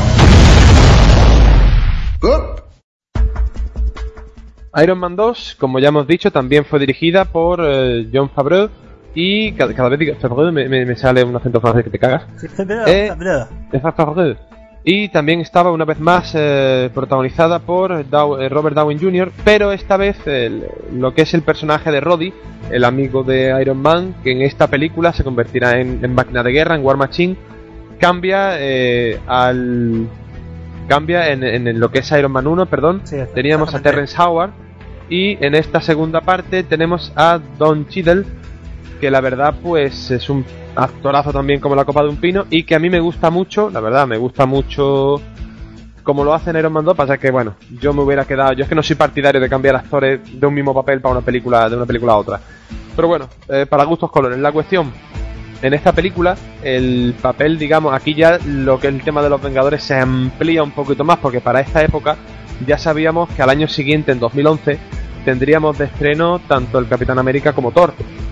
Entonces, eh, ya aquí hay un poquito más de, digamos, de juego con eso. Vemos como el, villano principal, en este caso, eh, cae en manos de Mickey Rourke, que hace de Iván Banco, que es en los cómics es el Whisplas. Y vemos pues como en Rusia, pues su padre vive en Rusia en unas condiciones bastante penosas. Vemos como el padre pues lamentablemente fallece y él pues pega un grito como todo buen malo, mira al cielo y pega un grito de cabreo letal. Y vemos cómo se construye una especie de reactor. malo o como Ricky O. O como Ricky O, que cuando muere gente que no conoce mira al cielo y grita. También, bueno, una cosa que pasa. Total, todos sabemos que el alcaide debe ser el maestro en Kung Fu. Entonces, vemos cómo se construye una especie de reactor, igual que el que lleva Iron Man en el pecho, en unas condiciones también un poquito precarias. Y Whisplas es un personaje que se caracteriza por llevar una especie de látigos de energía, ¿vale? En los cómics tiene mucho más cacharrito y en los cómics el personaje está un poco más elaborado. Aquí tienes dos horas y poco para elaborar el personaje, no, no se puede pedir más. Pero aún así consigue, aparte de que Mickey Rourke, a pesar de que pasó una etapa en cuanto a interpretación un tanto oscura en la que no lo hemos perdido de vista, ahora desde el luchador y ahora aquí en, Iron Man 2 y a pesar de que Iron Man 2 no es para mí a mi gusto la, la mejor de las 5, para mí es la más flojilla de las 5, al igual que para ti creo que es el increíble Hulk. No, no, para mí es la de Thor, pero ya llegaremos. Eso, la de Thor, perdona, me he equivocado. Eh, la verdad es que el tío aquí se marca un, muy buen papel, ¿no? Bueno, pues vemos cómo eh, en la pared él está obsesionado con la familia Star, porque vemos que en la pared pues tiene varios recortes de periódicos, de revistas, ¿no? En los que sale Tony en portada, en los que sale a su padre. Eh, curioso porque como curiosidad vemos también que hay una portada del país, del, periódico español El País, en el que también pues, se ve a Tony Starr y, tal, ¿no? Y lo siguiente que vemos es que el Congreso pues cita cita a Tony Starr para hablar de lo que es el arma Iron Man. Él al final de, de la película de la primera vemos que él reconoce que es Iron Man ante la prensa, eso no lo va a guardar, digamos, ¿no? Y pues el Congreso le cita para que entregue el arma Iron Man. Y es lo que él dice, mira, yo no puedo entregar el arma Iron Man porque yo soy Iron Man. O sea, me tendría que entregar a mí mismo, ¿no? Y ya empiezan las coñas, que dice la, dice la prostitución con los senadores. Y resulta que eh, vemos cómo al final él se sale con la suya, él sale por la puerta del Congreso sin entregar absolutamente nada. Aquí vemos cómo eh, Sam, Sam Rockwell, que hace, hace de Justin Hammer, que digamos que es el, antítesis de, Tony Stark, ¿no? Es, el, todo lo que Tony Stark es todo lo que a Justin Hammer le gustaría llegar a ser, ¿no? Y digamos pues que durante una competición de Fórmula 1, el, bueno, todo esto no, hemos dicho, ¿no? Que el, principal, el principal hilo argumental de la, de la película es que Tony se está muriendo porque lo que es el cacharro que lleva en el pecho está empezando a, infectar su sangre y él se tiene que estar tomando constantemente una especie de líquido, cada vez en cantidades más bestias para contrarrestar los efectos, pero estamos viendo como eh, cada vez tiene el pecho peor y vemos como las venas le llega hasta el cuello pues las marcas, ¿no? De, de la enfermedad que le está matando. Y tenemos por un lado ese hilo argumental en el que Tony se está muriendo, por otro en el que Iván Banco pues quiere vengar la muerte de su padre porque considera que la familia Stark le ha robado mucho a su familia y quiere venganza. Y por otro tenemos a Justin Hammer que lo único que quiere es intentar competir con Tony. Hay una expo, ¿vale? Eh, que se va a formar. Como el, el, Justin Hammer este quiere presentar algo en, la expo como para intentar dejar a Tony Stark. A partir, vale, decimos que no hay mucha acción, vale. La acción empieza en, unas competiciones de Fórmula 1 en Mónaco, en el que vemos pues, que, en el que Tony pues, se le mete en la cabeza a participar con un coche y participa, ¿no? Vemos como Iván Banco se cuela allí y con los látigos, pues digamos que, entre comillas, le da un tute a, Tony Stark, se lo hace pasar mal hasta que él consigue la armadura y ahí empezamos a ver que efectivamente pues sí que puede que haya otros prototipos en funcionamiento, que la tecnología ya no la tiene solo él, sino que puede haber, se le empieza a presionar un poco para que él suelte la armadura. Y ahí es donde Roddy también, en un momento en el que a Tony se le va la chaveta, pues consigue la armadura de máquina de guerra que más adelante pues se, se modificará para que sea pues exactamente casi que igual a la que tenemos en los cómics, ¿no? Entonces pues un poco resumiendo ya, al final pues derrotan a, a Ivan Banco y Roddy se queda con la armadura de máquina de guerra. Y aquí es donde vemos, aquí por cierto que hay otra coña con el escudo del, del Capitán América que no quiero que se me pase, y que cuando vemos que Tony está intentando montar una especie de artefacto brutal para una cosa que no vamos a desvelar, vemos como para conseguir el contrapeso, para que el nivel quede recto, utiliza el escudo del Capitán América y lo pone ahí debajo como para como para hacer contrapeso. ¿sabes? Las coñas con el escudo eran, eran continuas. Entonces, pues aquí volvemos a ver, bueno, Samuel L. Jackson, ni Furia ya sí aparece mucho más. Aparece, tenemos también al, al personaje de la viuda negra, que en principio está como infiltrada con de como trabajadora en Stark, pero que después, pues cuando ya se descubre el pastel, se descubre que ella es agente de Shield, pues se queda con Tony hasta que su problema ese de la enfermedad que lo está matando remite un poco. Y ya tenemos mm, al increíble Hulk metido de por medio. Vemos como Shield eh, está preparando la iniciativa Vengadores. Vemos que le dicen a Tony que efectivamente pues que el tío tiene un problema de narcisismo gordísimo, que es eh, egocéntrico, que no trabaja bien en equipo, un montón de cosas, ¿no? Pero que igualmente se le quiere en el equipo como asesor.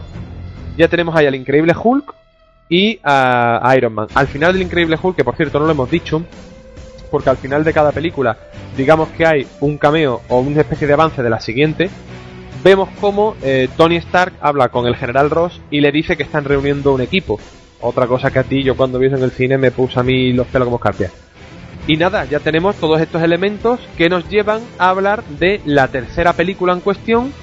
La tercera no es la cuarta, ¿verdad? Vamos por la cuarta. No, ¿cierto? pero antes de, antes de llegar, hay cosas que no se han comentado. Bueno, primero, yo no, he comentado nada acerca de ellas. Personalmente, a mí me gustó. No me gustó tanto como la primera. No es la sorpresa de la primera. No es mala película. No es una película de, de, de los cuatro fantásticos, ni mucho menos. Eh, sí, quizás le falta un poquito, le falta un hervor.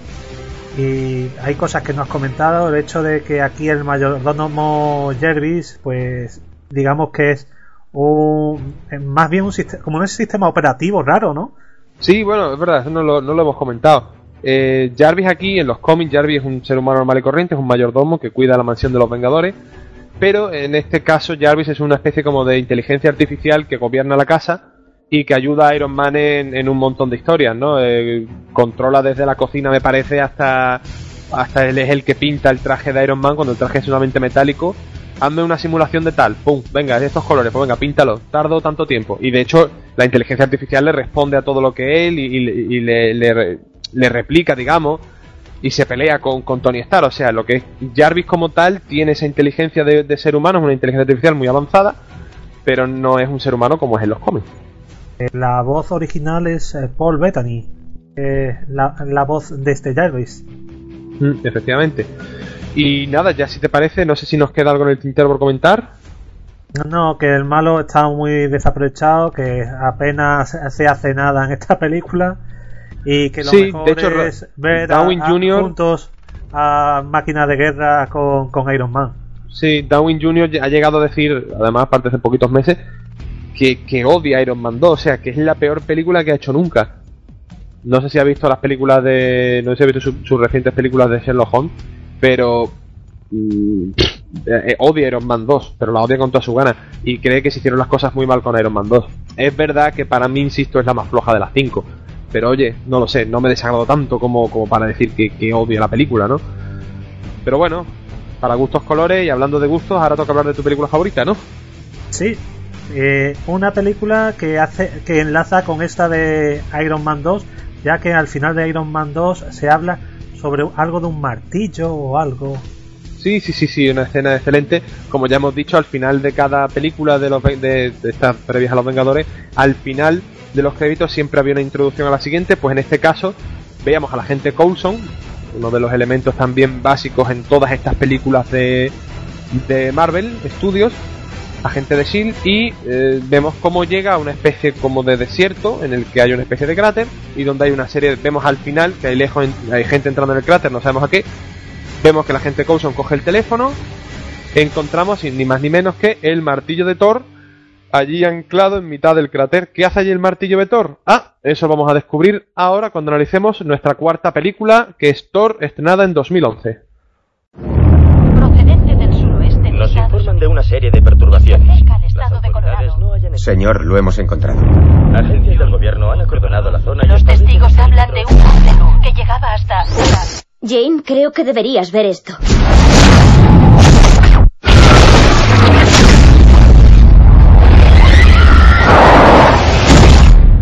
¿Se encuentra bien? ¿Te atreves a amenazar a Thor con un arma tan ridícula? ¿Qué? Me estaba acojonando. ¿De dónde ha salido? ¿Nombre? Ha dicho que era Thor.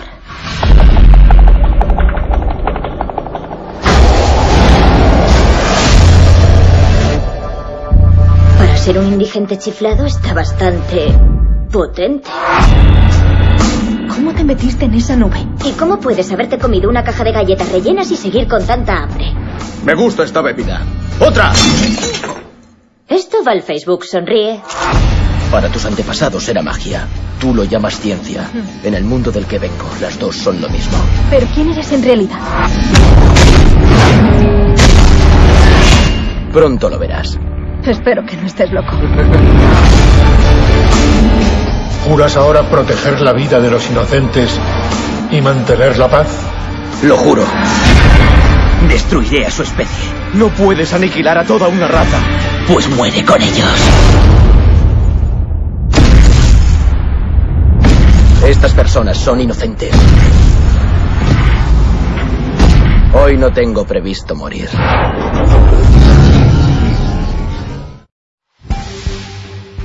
Y lo prometido es deuda y ahora vamos a empezar con el análisis de Thor, película estrenada en 2011, dirigida por Kenneth Branagh y protagonizada por Chris Hemsworth, que hacía el papel de Thor, Natalie Portman, ¿vale? Que hacía el eh, objeto del deseo del señor Thor, Jane Foster. Y de mucha gente más. pero y de no mucha gente más también.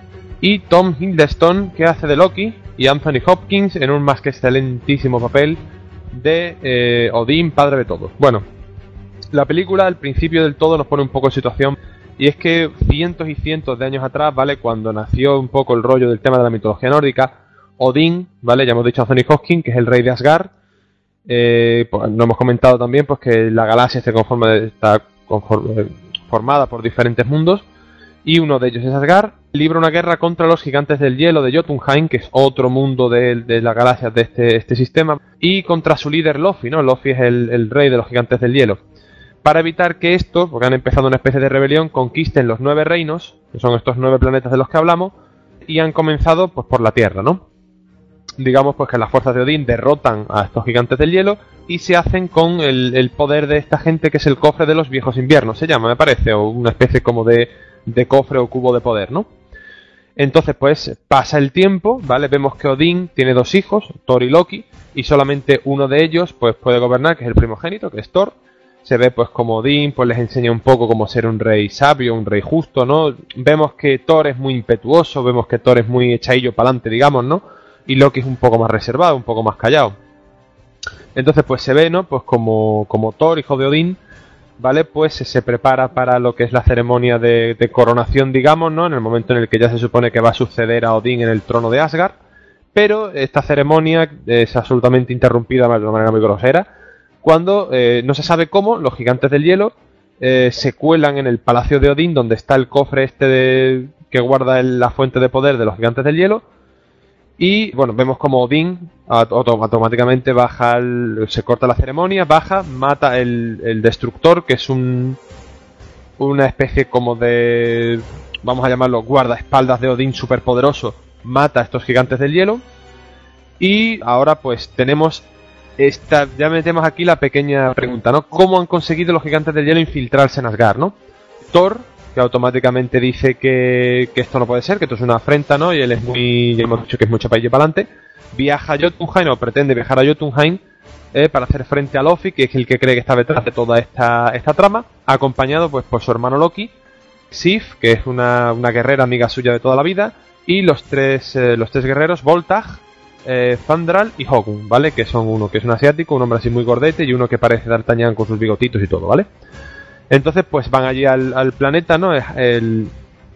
Eh, lo que es, no hemos dicho, ¿no? Eh, Asgard se caracteriza porque tiene una cosa que se llama el puente del arco iris, donde al final, bueno, eso es. eh, en los cómics no es exactamente así, pero aquí en la película vemos como al final del puente del arco iris hay como una especie de, de cúpula donde hay un guardián que es Heimdall, que es el que digamos que lo ve absolutamente todo en el universo, es el, el guardián de Asgard y es el que te permite ir a los sitios mediante ese transporte, esa cúpula, ¿no?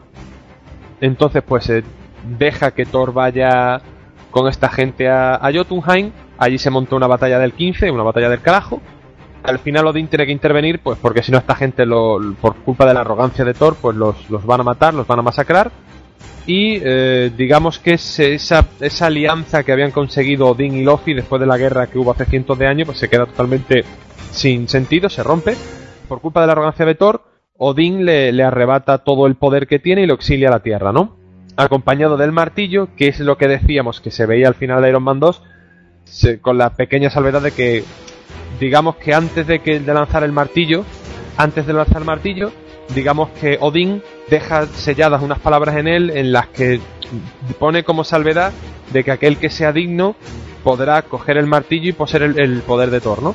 Pues vemos que eh, Thor aterriza en Nuevo México, donde Jane Foster, que es esta mujer Natalie Portman, objeto de deseo de, por ejemplo, por lo menos de Gref, su asistente Darcy, ¿no? Que, que es el objeto del deseo, pero el mío en este caso, y eh, Eric Selby, que va también a formar parte de lo que es la trama de los Vengadores más adelante.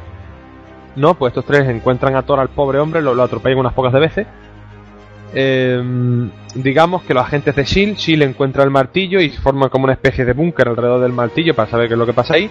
Y Thor, el hombre, pues que cree que esto es tan fácil como llegar, recuperar el martillo y volver a Asgard. Nada más lejos de la realidad. Thor realmente consigue entrar en esa fortaleza donde conocemos a Ojo de Halcón, que es otro de estos agentes de Shield, que va con, con un arco como principal arma.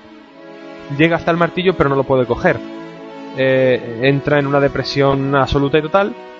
Y ahora la acción se traslada a Asgard, donde vemos que, que Loki pues tiene una conversación con Thor, donde se descubre una cosa que no vamos a desvelar, porque es también pues, una parte interesante de la película. Y a Odín, pues en, una, en esta discusión que tiene con, con Loki, le da un ataque al corazón o le da un ataque extraño y se sume como una especie de coma, ¿no? Que en la película llaman el sueño de Odín. Eh, digamos que Loki de esta manera asciende al, al trono y, pero claro, Odín no muere, pero eh, Loki va a la Tierra y le comunica a Thor que sí, que su destierro va a ser permanente y que, y que Odín ha muerto, ¿no? De esta manera, digamos, que Loki se queda con el poder, Thor se queda desterrado y ah, Loki gana. Bueno, pues al final descubrimos que todo, que los gigantes de del principio pues consiguieron infiltrarse en, Asgard gracias a, a una estratagema de Loki. Thor recupera después de una batalla con el destructor en, en el desierto de Nuevo México, que para mí es bastante espectacular. Recupera su poder, digamos que llega a ser digno, puede volver a alzar el martillo. Y al final, pues tenemos al final de la película un combate contra Loki bastante espectacular, en el que se supone, en el que se supone que Loki pues eh, cae por el, el, el- puente del arco iris es destruido y Loki cae al vacío y se supone que Loki pues se queda ahí un poco, ¿no? Thor se queda atrapado en Asgard, al igual que todos los asgardianos, porque el puente del arco iris ha destruido, aunque se supone que al final pues hay como una especie de pequeña esperanza de que el puente se puede reconstruir y de que pueden salir de ahí, de que hay otros métodos para ir a los otros mundos. Y ya está. Eh, la película está bastante bien dirigida, Kenneth Branagh para mí hace un trabajo bastante bueno, tiene una banda sonora bastante, nada del otro jueves, pero tiene una banda sonora bastante buena. Y creo que para ti no es de las mejores películas que de estas cinco, ¿no? No, para mí, como te dije antes, creo yo que es la más flojilla porque, no sé, no tiene nada especial. Me canta, por ejemplo, el tío este, el Heimdall creo que se llama, Heimdall, sí. que, que es un, un hombre de color. No Sí, pero en los cómics no, en los cómics no lo es, claro, no que se- tenga nada de malo, pero al igual que pasó con Kingpin en Daredevil, que antes lo mencionamos un poco, aquí Heimdall en los cómics tampoco es negro, es un hombre que es nórdico, Sí, pero blanco, con a, barba. a lo mejor pero- eh, en Daredevil no tiene tanto problema porque, bueno, pero ¿qué hace un nórdico de color? Iba a decir, ¿qué hace un, un señor negro ahí? No tengo nada en contra de ellos, simplemente que así de primero dices tú, esto es por cumplir y que todas y que todos se vean reflejados en esta película. Pero eso es lo de menos, eso en definitiva es lo de menos. El, eh, sobre todo lo digo porque no me parece demasiado demasiado buena. El bicho ese de lata que sale al final, que es el, Sí, el destructor, ¿eh? eh, es flojito, es muy poca cosa. El tiene- destructor es lo mejor que tiene la película, porque está clavado a como es en los cómics. Lo Sí, que pasa sí, es que no se le da, no se le da el juego ni se le da lo que tienen los cómics. Pero bueno, es una, es un instrumento que utilizan ahí como para que Thor pueda tener entre comillas un rival chulo al que enfrentarse y ya está. O sea, y en realidad la batalla con el destructor al final tampoco es que mm, sea nada del otro jueves. No, quizás bueno. eh, quizás el tema esté en que a diferencia de otros personajes, Thor esté un poquito más cogido por los pelos, pero eso de toda la vida. Quizás, quizás sea eso en definitiva. Pero cogido por los pelos, ¿a qué te refieres? Que un personaje nórdico de un dios nórdico entre tanta gente, entre comillas, comillas, comillas, normal, pues pega menos. Que nada, que no sé yo entonces, bueno, para ti a lo mejor es así, bueno, para los oyentes no sé, para mí la más flojita es Iron Man 2. Pero bueno, en definitiva, eh, esta película, ya te digo, para mí eh, Kenneth Branagh hace un trabajazo muy bueno, todos los actores eh, hacen un trabajo muy bueno. A mí, que yo soy un incondicional de Anthony Hopkins, cuando me enteré que hacía de Odín se me caía la baba y cuando lo he visto la verdad es que hace un, un papel muy, muy, muy bueno. Y nada, ya después al final de créditos, como siempre, escenita que te crío de para empalmar con el Capitán América, última película antes de los Vengadores. Y vemos efectivamente que no sabemos cómo, no sabemos cómo, eh, Shield tiene en su poder un cubo que se llama el cubo cósmico, que es un cubo de poder muy poderoso, que al principio yo creo que pensaba que era ese de, de los de, los gigantes de Jotunheim, que después al final no lo es.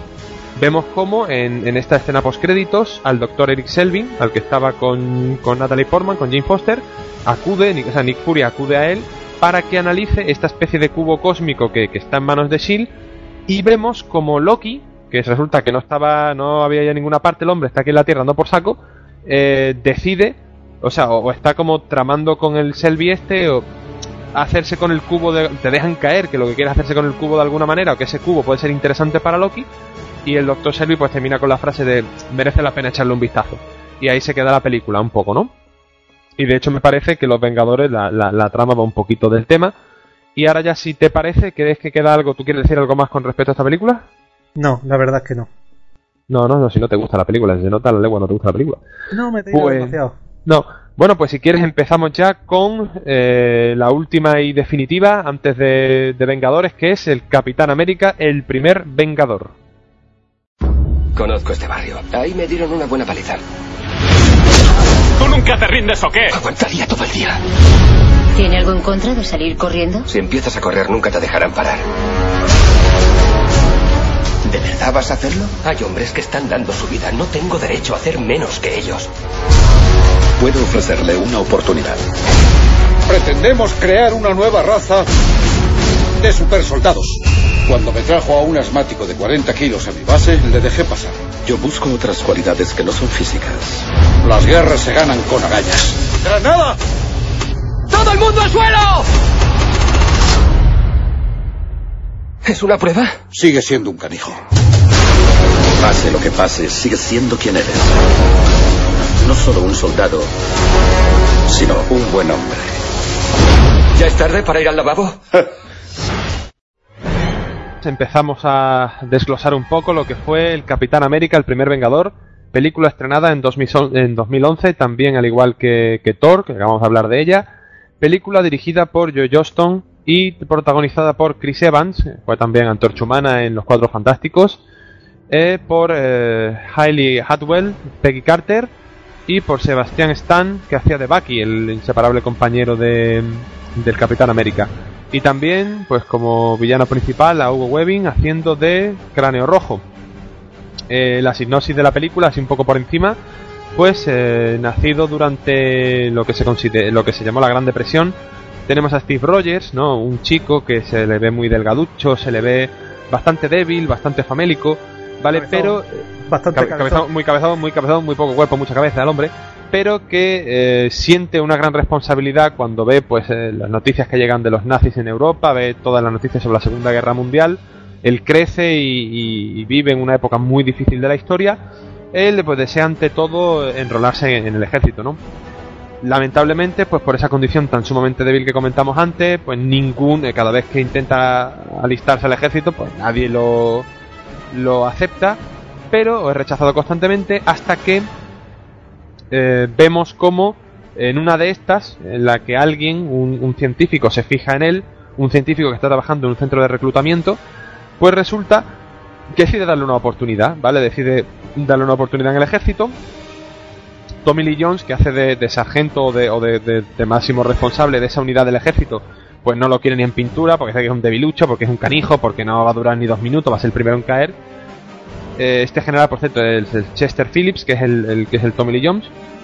Y esta oportunidad a la que, la oportunidad que se le va a brindar a Steve, eh, no es más ni menos que ni más ni menos que participar en un experimento muy especial Eh, lo que se va a considerar el, el primer lo que es el primer experimento con el suero de super soldado Eh, digamos pues que eh, él era uno de los varios candidatos que había en su unidad eh, para someterse a este experimento de super soldado se le elige a él no por sus cualidades desde luego físicas porque el tío más canijo y raquítico y cabezón no podía ser sino por eh, todo lo que lleva en su interior no en todo hay una escena en la que Tommy Lee Jones le pone a prueba tirando, están haciendo unos ejercicios de calentamiento, creo que era en el antes de salir a correr, y este tío tira una granada y el único que se pone encima de la granada es él, ¿no?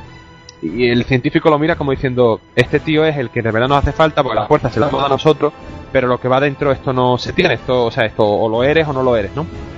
Entonces pues se le inyecta el suelo del super soldado y efectivamente pasa de ser un canijo cabezón a ser un armario 4x4 todoterreno y a partir de aquí eh, se empieza a desarrollar ya toda la acción, ¿no? Al principio también conocemos a Cráneo Rojo, que es una, el jefe de una especie de sección pues de los nazis de, de bueno, todos sabemos pues que Hitler tenía le gustaba mucho el tema del esoterismo y de la y de estas ciencias extrañas también y todo esto, pues digamos que Hydra, que es como se llama esta este ejército o esta parte del, cuerpo de los nazis, se dedicaba pues a experimentar ciencias ocultas y este tipo de cosas. Y Cráneo Rojo en particular, que es el líder de Hydra, eh, iba persiguiendo esa fuente de poder que es el cubo que veíamos al final de, Thor, porque quiere desarrollar por una serie de armamentos, digamos que quiere desligarse de, lo que es la organización de Hitler. Y con ese cubo pretende pues conseguir un armamento sin igual y, pretende pues poner en jaque a- al mundo entero, ¿no? Y, y llegar a gobernar el mundo entero. Eh, vemos como eh, tres meses después pues de que Tiff reciba el suero de super soldado recibe su primera misión como Capitán América digamos eh, formal Eh, lo que pasa es que al principio los principios del Capitán América antes de estas primeras misiones pues son un poco y haciendo el paripé ¿vale? no, no se aprovecha el super soldado como realmente se debería de, de- aprovechar también decir no lo hemos dicho por cierto que en el momento en el que Steve Rogers recibe el, suero eh, hay una cosa que, que- es vital después para que no haya más super soldados y es que hay una especie de atentado y hay una hay un- una especie como de, de explosión, hay una serie de cosas y todos los datos que había y el científico responsable del, del proyecto y todos los datos se pierden, absolutamente todos. Lo único que queda está en las venas y en la sangre de Steve Rogers y a raíz de ahí, sin los datos de- del científico que creó el suero, eh, como dice la, la muchacha esta, la, la Peggy en, el, en la película, tardarán años, pero muchísimos años, en, en poder recrear lo que era el suero, ¿no? Entonces, pues como al principio va el Capitán América, como este chaval no era ni capitán ni era nada, pues se le lleva pues como para entretener a las tropas y dar mal a las tropas. Y después hay un momento en el que él pues se infiltra en una base de Hydra, por su, porque Bucky se supone que está allí, su amigo está allí encerrado, libera a todo el mundo, lía un pito de vea, destruye la base de Hydra y a partir de ahí es cuando el Capitán América se le empieza a tomar en serio. Total, pues que a partir de ahí son una, una serie de enfrentamientos con Hydra, hasta que al final del todo, pues ahí eh, descubrimos que el plan de Cráneo Rojo es, eh, con la- el arma que ha conseguido gracias al cubo, eh, quiere bombardear X ciudades estratégicamente que tiene pensadas de Europa y de Estados Unidos, empezando por Estados Unidos, si no me equivoco, para acabar él gobernando el mundo. Pues eh, Steve Rogers, el Capitán América, consigue infiltrarse en ese avión, frustrar los planes de Cráneo Rojo, que, que es lo que tú dices, ¿no? Tiene como una especie de, de muerte un tanto... Muerte, no muerte, no sabemos si muere, pero una especie como de cosa súper extraña, ¿no? Sí, no, para mi opinión es que, que esperemos que no haya muerto, porque si, si muere ahí, es una de esas cosas muy tristes. Es como la muerte de Sirius Black en las, en las películas de Harry Potter, que dice, ¡ah! Me he muerto. ¡Ah! No, me caigo para atrás y me muero. Bueno, pues, pues la desaparición, vamos a llamarlo desaparición, de Cráneo Rojo es, es ¿Quién, sa- básicamente eso. quién sabe si saldrá más adelante? Eh, ah, no se sabe. Hombre, yo me figuro Ah. que sí, yo me figuro que esto no quedará. Porque la desaparición de él es un poco parecida a la de Loki. Es verdad que Loki se supone que es un dios nórdico o un extraterrestre de otro planeta súper eh, vitaminado, llamémoslo como queramos. Y aquí pero es bueno, un elfo con una máscara de látex. pero bueno, quitando ese pequeño detalle, pues eh, vemos como efectivamente el, el único modo porque se ve que los mandos durante la pelea de cráneo rojo del avión, este que carga las, eh, las armas super chungas, tiene los mandos estropeados y la única manera pues que tiene Steve de, de evitar el desastre es estrellar en el Ártico o, o en esa zona así helada eh, el avión y es lo que hace. Al final vemos como él se estrella automáticamente y al capitán se le da por muerto. ¿Qué pasa? No es ni en los postcréditos, o sea, eh, al poco pues descubrimos que no, que él está en una cama. Eh, en principio todo parece normal, todo entra una, una chica que se supone que es enfermera del hospital del, del ejército, vestida pues como... Pero él se mosquea porque tiene la radio puesta de fondo, tiene un partido de béisbol. Y es lo que él, o sea, él se da cuenta de que ese partido, él estuvo en ese partido y eso no puede ser en directo. Total, que se mosquea y él termina escapando de allí y él está en el pleno cogollo, en pleno centro de Nueva York, pero Nueva York ha cambiado muchísimo de lo que él conocía a lo que es ahora, ¿no? Y ahí vemos cómo aparece Nifuria y le suelta de golpe la bomba de que está durmiendo casi 70 años, ¿no? Y entonces él se queda así como diciendo, uff, pues yo tenía una cita, ¿no? Como que al final antes de estrellar el avión medio se le prometía a la otra de que de que la otra lo iba a enseñar a bailar, ¿no? Porque hay un rollito así romántico con la Peggy esta del ejército. Y en fin, pues vemos como él se queda muy tocado, que eso lo decíamos antes cuando hablábamos de cómo es cada personaje para los Vengadores, él se queda muy tocado con eso. Y ahí se acaba la película y después de los créditos ya lo que venía en sí era el tráiler de los Vengadores que hemos escuchado antes. Y esto es un poco, a grosso modo, y, y super mal, y super mal explicado todo lo que son las cinco películas que Pues preceden deja- a lo que deja- nos espera este fin de semana. Dime. Déjame hablar, déjame hablar. Que déjame no terminar tú, dime. No, pues no quiero que termines, porque yo quiero hablar del Capitán América. Que aquí solo hablas tú, que pareces Set 2, cojones. Déjame hablar. Dos cositas. La primera, a ver, no es ni mucho mejor, no la mejor película de la que hemos hablado. Para mucha gente esta es la peor. Peor todavía que Iron Man 2. Para ti no, Una- eh, ¿verdad? No, hombre, para mí, para mí es muy buena película, pero bueno, a ver, ya cada uno sus gustos colores, a ver, ya tiene el- lo- los problemas que tiene es que quizás el ritmo no, no es del todo bueno o no, no tiene todo el ritmo que debería tener. Hasta que empieza a ser una película de acción, todo lo que es la historia del Capi, cómo se crea el Capi y demás, pues pasa un trecho. También hay que decir una cosa, que tú te habrás fijado que en los primeros trailers, lo que es el cabezón con respecto al cuerpo que tenía, cantaba muchísimo, pero luego en la película se arregló y estaba mucho mejor terminado, ¿o no es verdad? Sí, a ver, pues demasiado bien, a ver, yo creo que demasiado bien estaba No, para, pero que en los, primeros, en los primeros trailers, cuando salía eh, la cara de la cabeza de Chris Evans en ese cuerpo raquítico, decías tú, tío, si tuviera esa cabeza tendría que ser el hombre elefante, porque qué pedazo de meollo que tenía ahí el, el pobre. Pues Luego, luego sí, lo, está bastante bastante mejor, se nota que ahí le dieron un toque. Y hay mucha gente que, por ejemplo, la escena de cancioncita y demás no le gusta, a mí me encantó. ¿A ti qué te parece? A mí, como cuando él está haciendo la gira esta en plan Sí. como para la... A mí me encanta, a mí me parece, a mí me Es- parece un, un detallazo muy chulo, a mí sí me gusta Me mucho. parece genial, una de esas cosas que no te esperas. Porque es que una excusa un- incluso para poner el traje de los cómics, en plan así ridículo con las alitas y todo. Y vemos realmente al Capitán América con el traje de los cómics. Después ya está el chulo, el guapo, que es una versión de ese un poco patético. Pero a mí me encanta esa parte de, las cancioncitas. Y bueno, quizás una de las peores partes sea eh, el malo, el cráneo, cráneo rojo, que no es porque no esté, que esté mal, sino que está genial, pero es que sale muy poquito y, de, y cuando te das cuenta, sale y canta demasiado la máscara. Bueno, Eso a mí, sí, a mí no me parece que cante, a mí no me parece can- que cante tanto. Canta, pero está muy bien.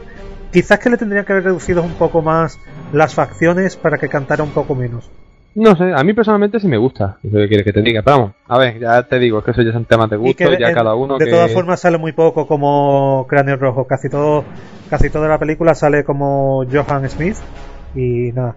También aparece, que no, no lo has hablado, Neil McDonough, McDonough, que es el que hacía de Bison en ese pedazo de película. Ah, sí, sí, ese pedazo de Pero un marinero. a- aquí hace de Dum Dum Dugan con un- ese pedazo de mostacho ahí. Sí, eso es una, una incoherencia que nos que, que yo que, que alguna vez me lo he preguntado, que si Dun Dun Dugan estaba ahí por aquella época, ¿cómo Dun Dun Dugan puede estar después, 70 años después, y está, está igual que estaba hace 70 años en los cómics? Cosas que yo no me termino de explicar, pero bueno, es Marvel, el Supongo universo Marvel está lleno de incongruencias. Pues eso que ya está, pero vamos, son las incongruencias de Marvel, eso tampoco hay que darle, hay que darle más vuelta porque en Marvel vive y muere la gente cada 10 minutos y, y- y- y resucitan y no hay ningún problema. Llevan más resurrecciones que las bolas de dragón. Así que pues nada, básicamente estas son las cinco películas, esto es todo lo que ha venido antes de lo que va a venir, de lo que va a venir este 27 son los Vengadores. Y nada, la semana que viene algo se nos queda algo en el tintero, por cierto. No se nos queda. Después de los Vengadores, ¿qué, qué, qué viene? Después de los Vengadores, ¿te refieres al cine o aquí en el cine sí? Eh, no, no, no, en el cine. Ah, después de los Vengadores vienen películas excelentes como esa que a ti no te gusta, de American Pie. No, no, tío, no.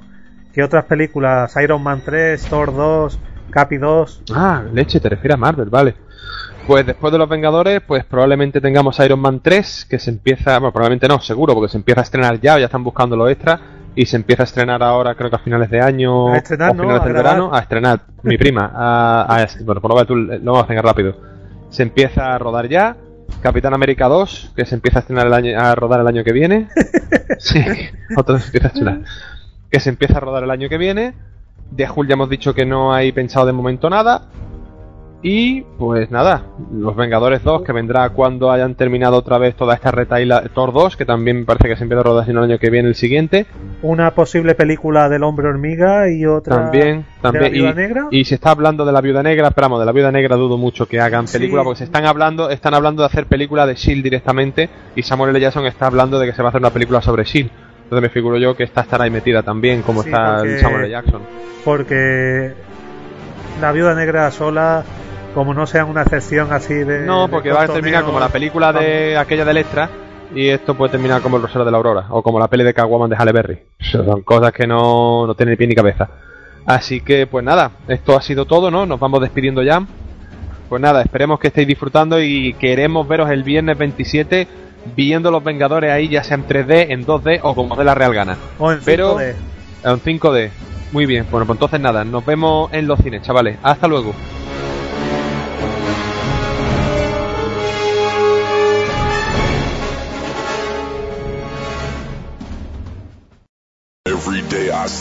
Por los dioses del Olimpo, aquí llega Nine on Night.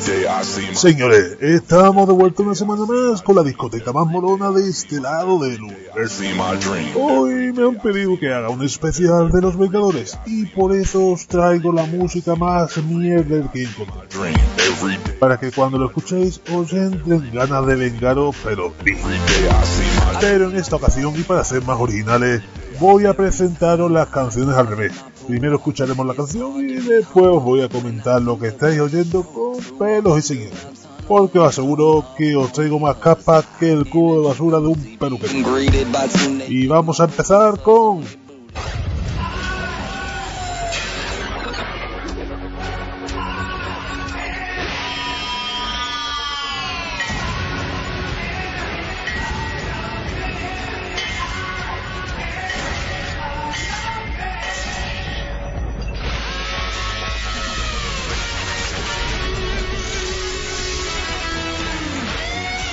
I am Iron Man.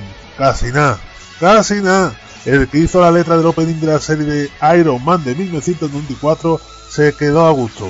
Me imagino al tío diciéndole al guitarrista, y yo, arte un punteo de guitarra todo guapo que no vea la pedazo letra que he hecho. Todo esto mientras se descojonaba, claro.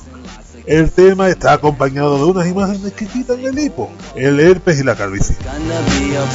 Tony Stark con unas melenazas de locaza aparece en un taller vacío y de repente un brazo robótico le pone en la mano un martillo con el que se pone a darle bimbazo a la mesa. En apenas dos segundos nos ha dejado claras dos cosas. Este va a ser el Iron Man que pierde más aceite y que Tony Stark es seguidor de Bricomanía. Pasamos al siguiente tema.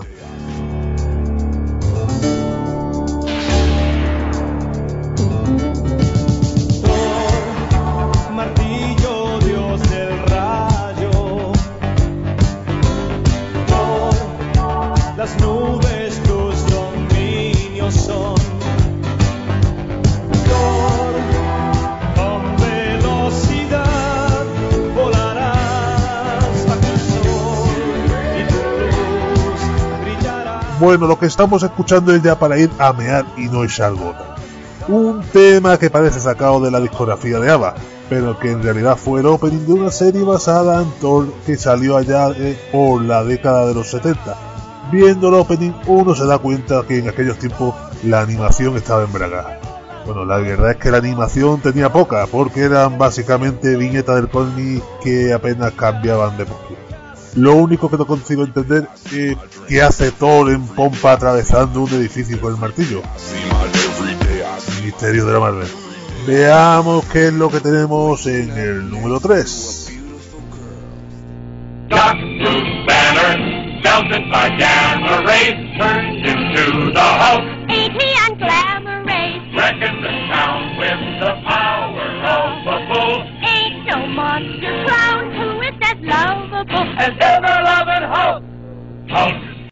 Si todavía estáis aquí después de escuchar esto, es que soy un duro de pelar o eso es que estáis cagando y habéis dejado el podcast puesto. Con una animación ligeramente más curada que la de Thor, nos llega este opening del increíble Hulk de una serie que salió en 1966. Lo que pasa es que la música parece que es de la tribu de los Brady, pero no, es de Hulk. En esta pequeña intro podemos ver al Dr. Banner con gafas de pasta sosteniendo lo que parece eh, un cacho madera. De repente, unos círculos concéntricos aparecen de la nada, el Dr. Banner se indigna y se convierte en Hulk mientras su ropa es absorbida por un agujero negro que pasaba por allí. A continuación tenemos en un primer plano la cara de Hulk, alias la masa, el cual nos intenta guiñar los ojos como diciendo, por favor, matadme ya. Y si pensáis que no tengo lo que hay que tener para traeros más, digo, más caspa, es que no me conocéis bien.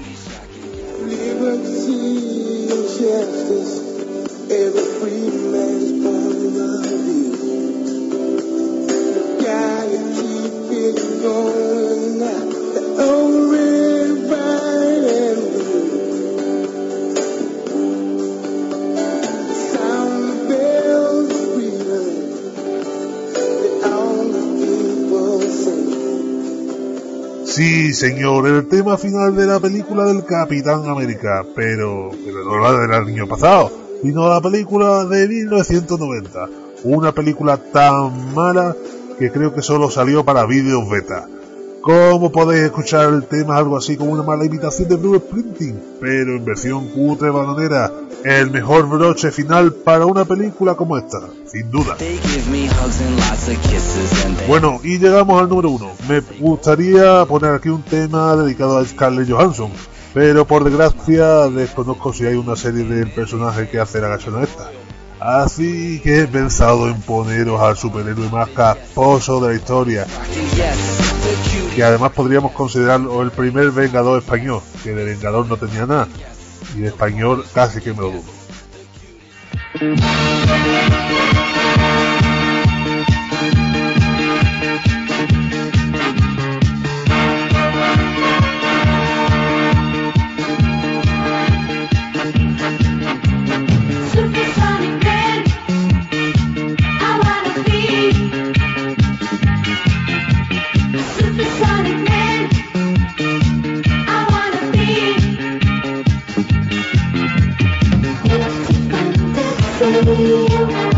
Esta película española llamada Super Sonic Man fue la respuesta a la primera película de Superman.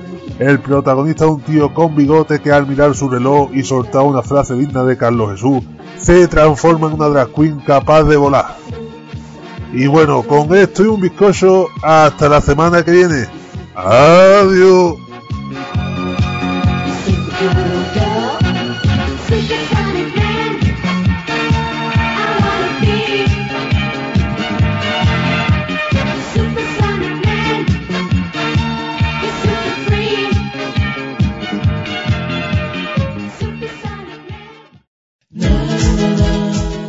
Bueno, amigos y amigas, aquí concluye el programa de esta semana. Espero que os haya gustado o que os gustaran los Vengadores, porque si no, sinceramente no sé qué hacéis escuchando esto. Bueno, en cualquier caso, espero que hayáis pasado un buen rato.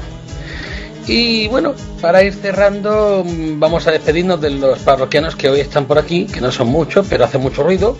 Empezando ahora por Gref. Bueno, nos vamos a ir yendo, pero antes vamos a ver. Primero, antes de nada, tengo que decir una cosa. Hemos tenido esta semana mensajes, mensajes muy cortitos, no algo muy elaborado como para empezar a leerlo. Pero diré una cosa. Se nota muchísimo que la página de, del Indie y sobre todo el foro del Indie Podcast está caído porque nuestro querido Obi Morán se ha liado casi a spamear en todos los en todos los artículos que tenemos en la web. Por favor, Indie Podcast, arreglarlo. Nosotros queremos comentarios, pero no tanto. Es broma, por otro lado. Todos los comentarios que quiera poner Obi Morán y sobre todo todos nuestros oyentes de Afriki Town que, se pongan. Bueno, eh, nos pueden encontrar en afrikitown.net. Pueden enviar cualquier cosilla que quieran en el correo de afrikitown.gmail.com y nos pueden encontrar también en Twitter, arroba frikitown y en Facebook. Poco más, ¿no? Yo me voy a ir despidiendo, que ya me, ya, yo ya me lío eh, a hablar. Yo creo que Musashi, por una vez, que se despida ahí en condiciones, ¿no? Muchas gracias, hombre. Sí, yo sé que, que cuando queréis cuidarme, me cuidáis muy bien. No, pues sí, ya yo también he disfrutado muchísimo de este especial de los Vengadores. Y si a los que nos escuchan y nos siguen, pues están fritos por ver la película y, y les gustan los cómics de los Vengadores o alguna de las series, cualquier cosa que tenga que ver con esos superhéroes de Marvel, estoy seguro de que ha disfrutado el especial tanto como nosotros.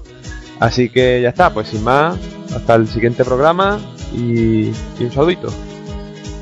Pues yo por mi parte me voy a despedir con una pequeña noticia sorpresa y es que la semana que viene, durante el fin de semana, no existiré para nadie porque se estrena la beta pública de Guild Wars 2 y a que no adivináis dónde voy a estar yo. Pues sí, colocado, colocado en mi casa así, con la cara de Shepard arreglada, sí señor. Colocado en mi casa, teclado y ratón en mano y a darle paliza a todo lo que se le ponga delante. Yo estaré viendo Juego de Tronos en Blu-ray. Y como siempre os digo, sed garamón al aparato y no lo olvidéis, esto es Afriki Town, la ciudad donde tenemos más chistes sobre Thor por metro cuadrado. Torpedo, Torrija, tornillo, tortilla, tornado, torero, tormenta, torcedura, torquemada. tortilla. Oh, has repetido. Ay, ¿qué se le va a hacer? Bueno, señores, nos vemos la semana que viene.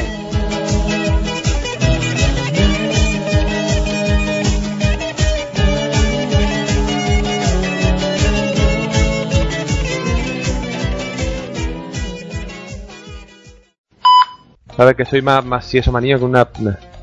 Bueno, ¿Que una apna? ¿Eso qué, tío? un snack, que un Que un snack. snack, soy más, más si sobre snack, bueno. Empezamos, pues empezamos cachondeándonos de, de Pelayos, de Pelayos, Gamper.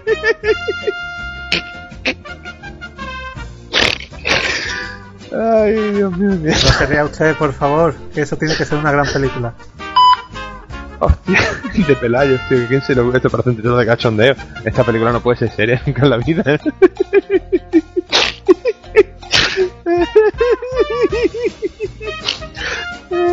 Espérate que... Como me dé la risa la hemos liado. Empezamos bien esta Dice emocionante, dice emocionante aventura. No llevamos ni un minuto, ya llevamos. Tomas por favor.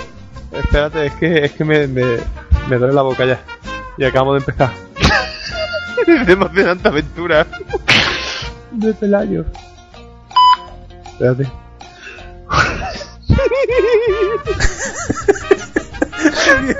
Es que si fuera un chiste bueno, pues te comprendería, pero solo se llama de Pelayo.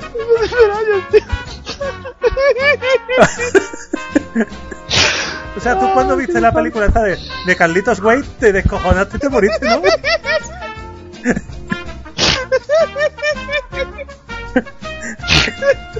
No puedo, no puedo.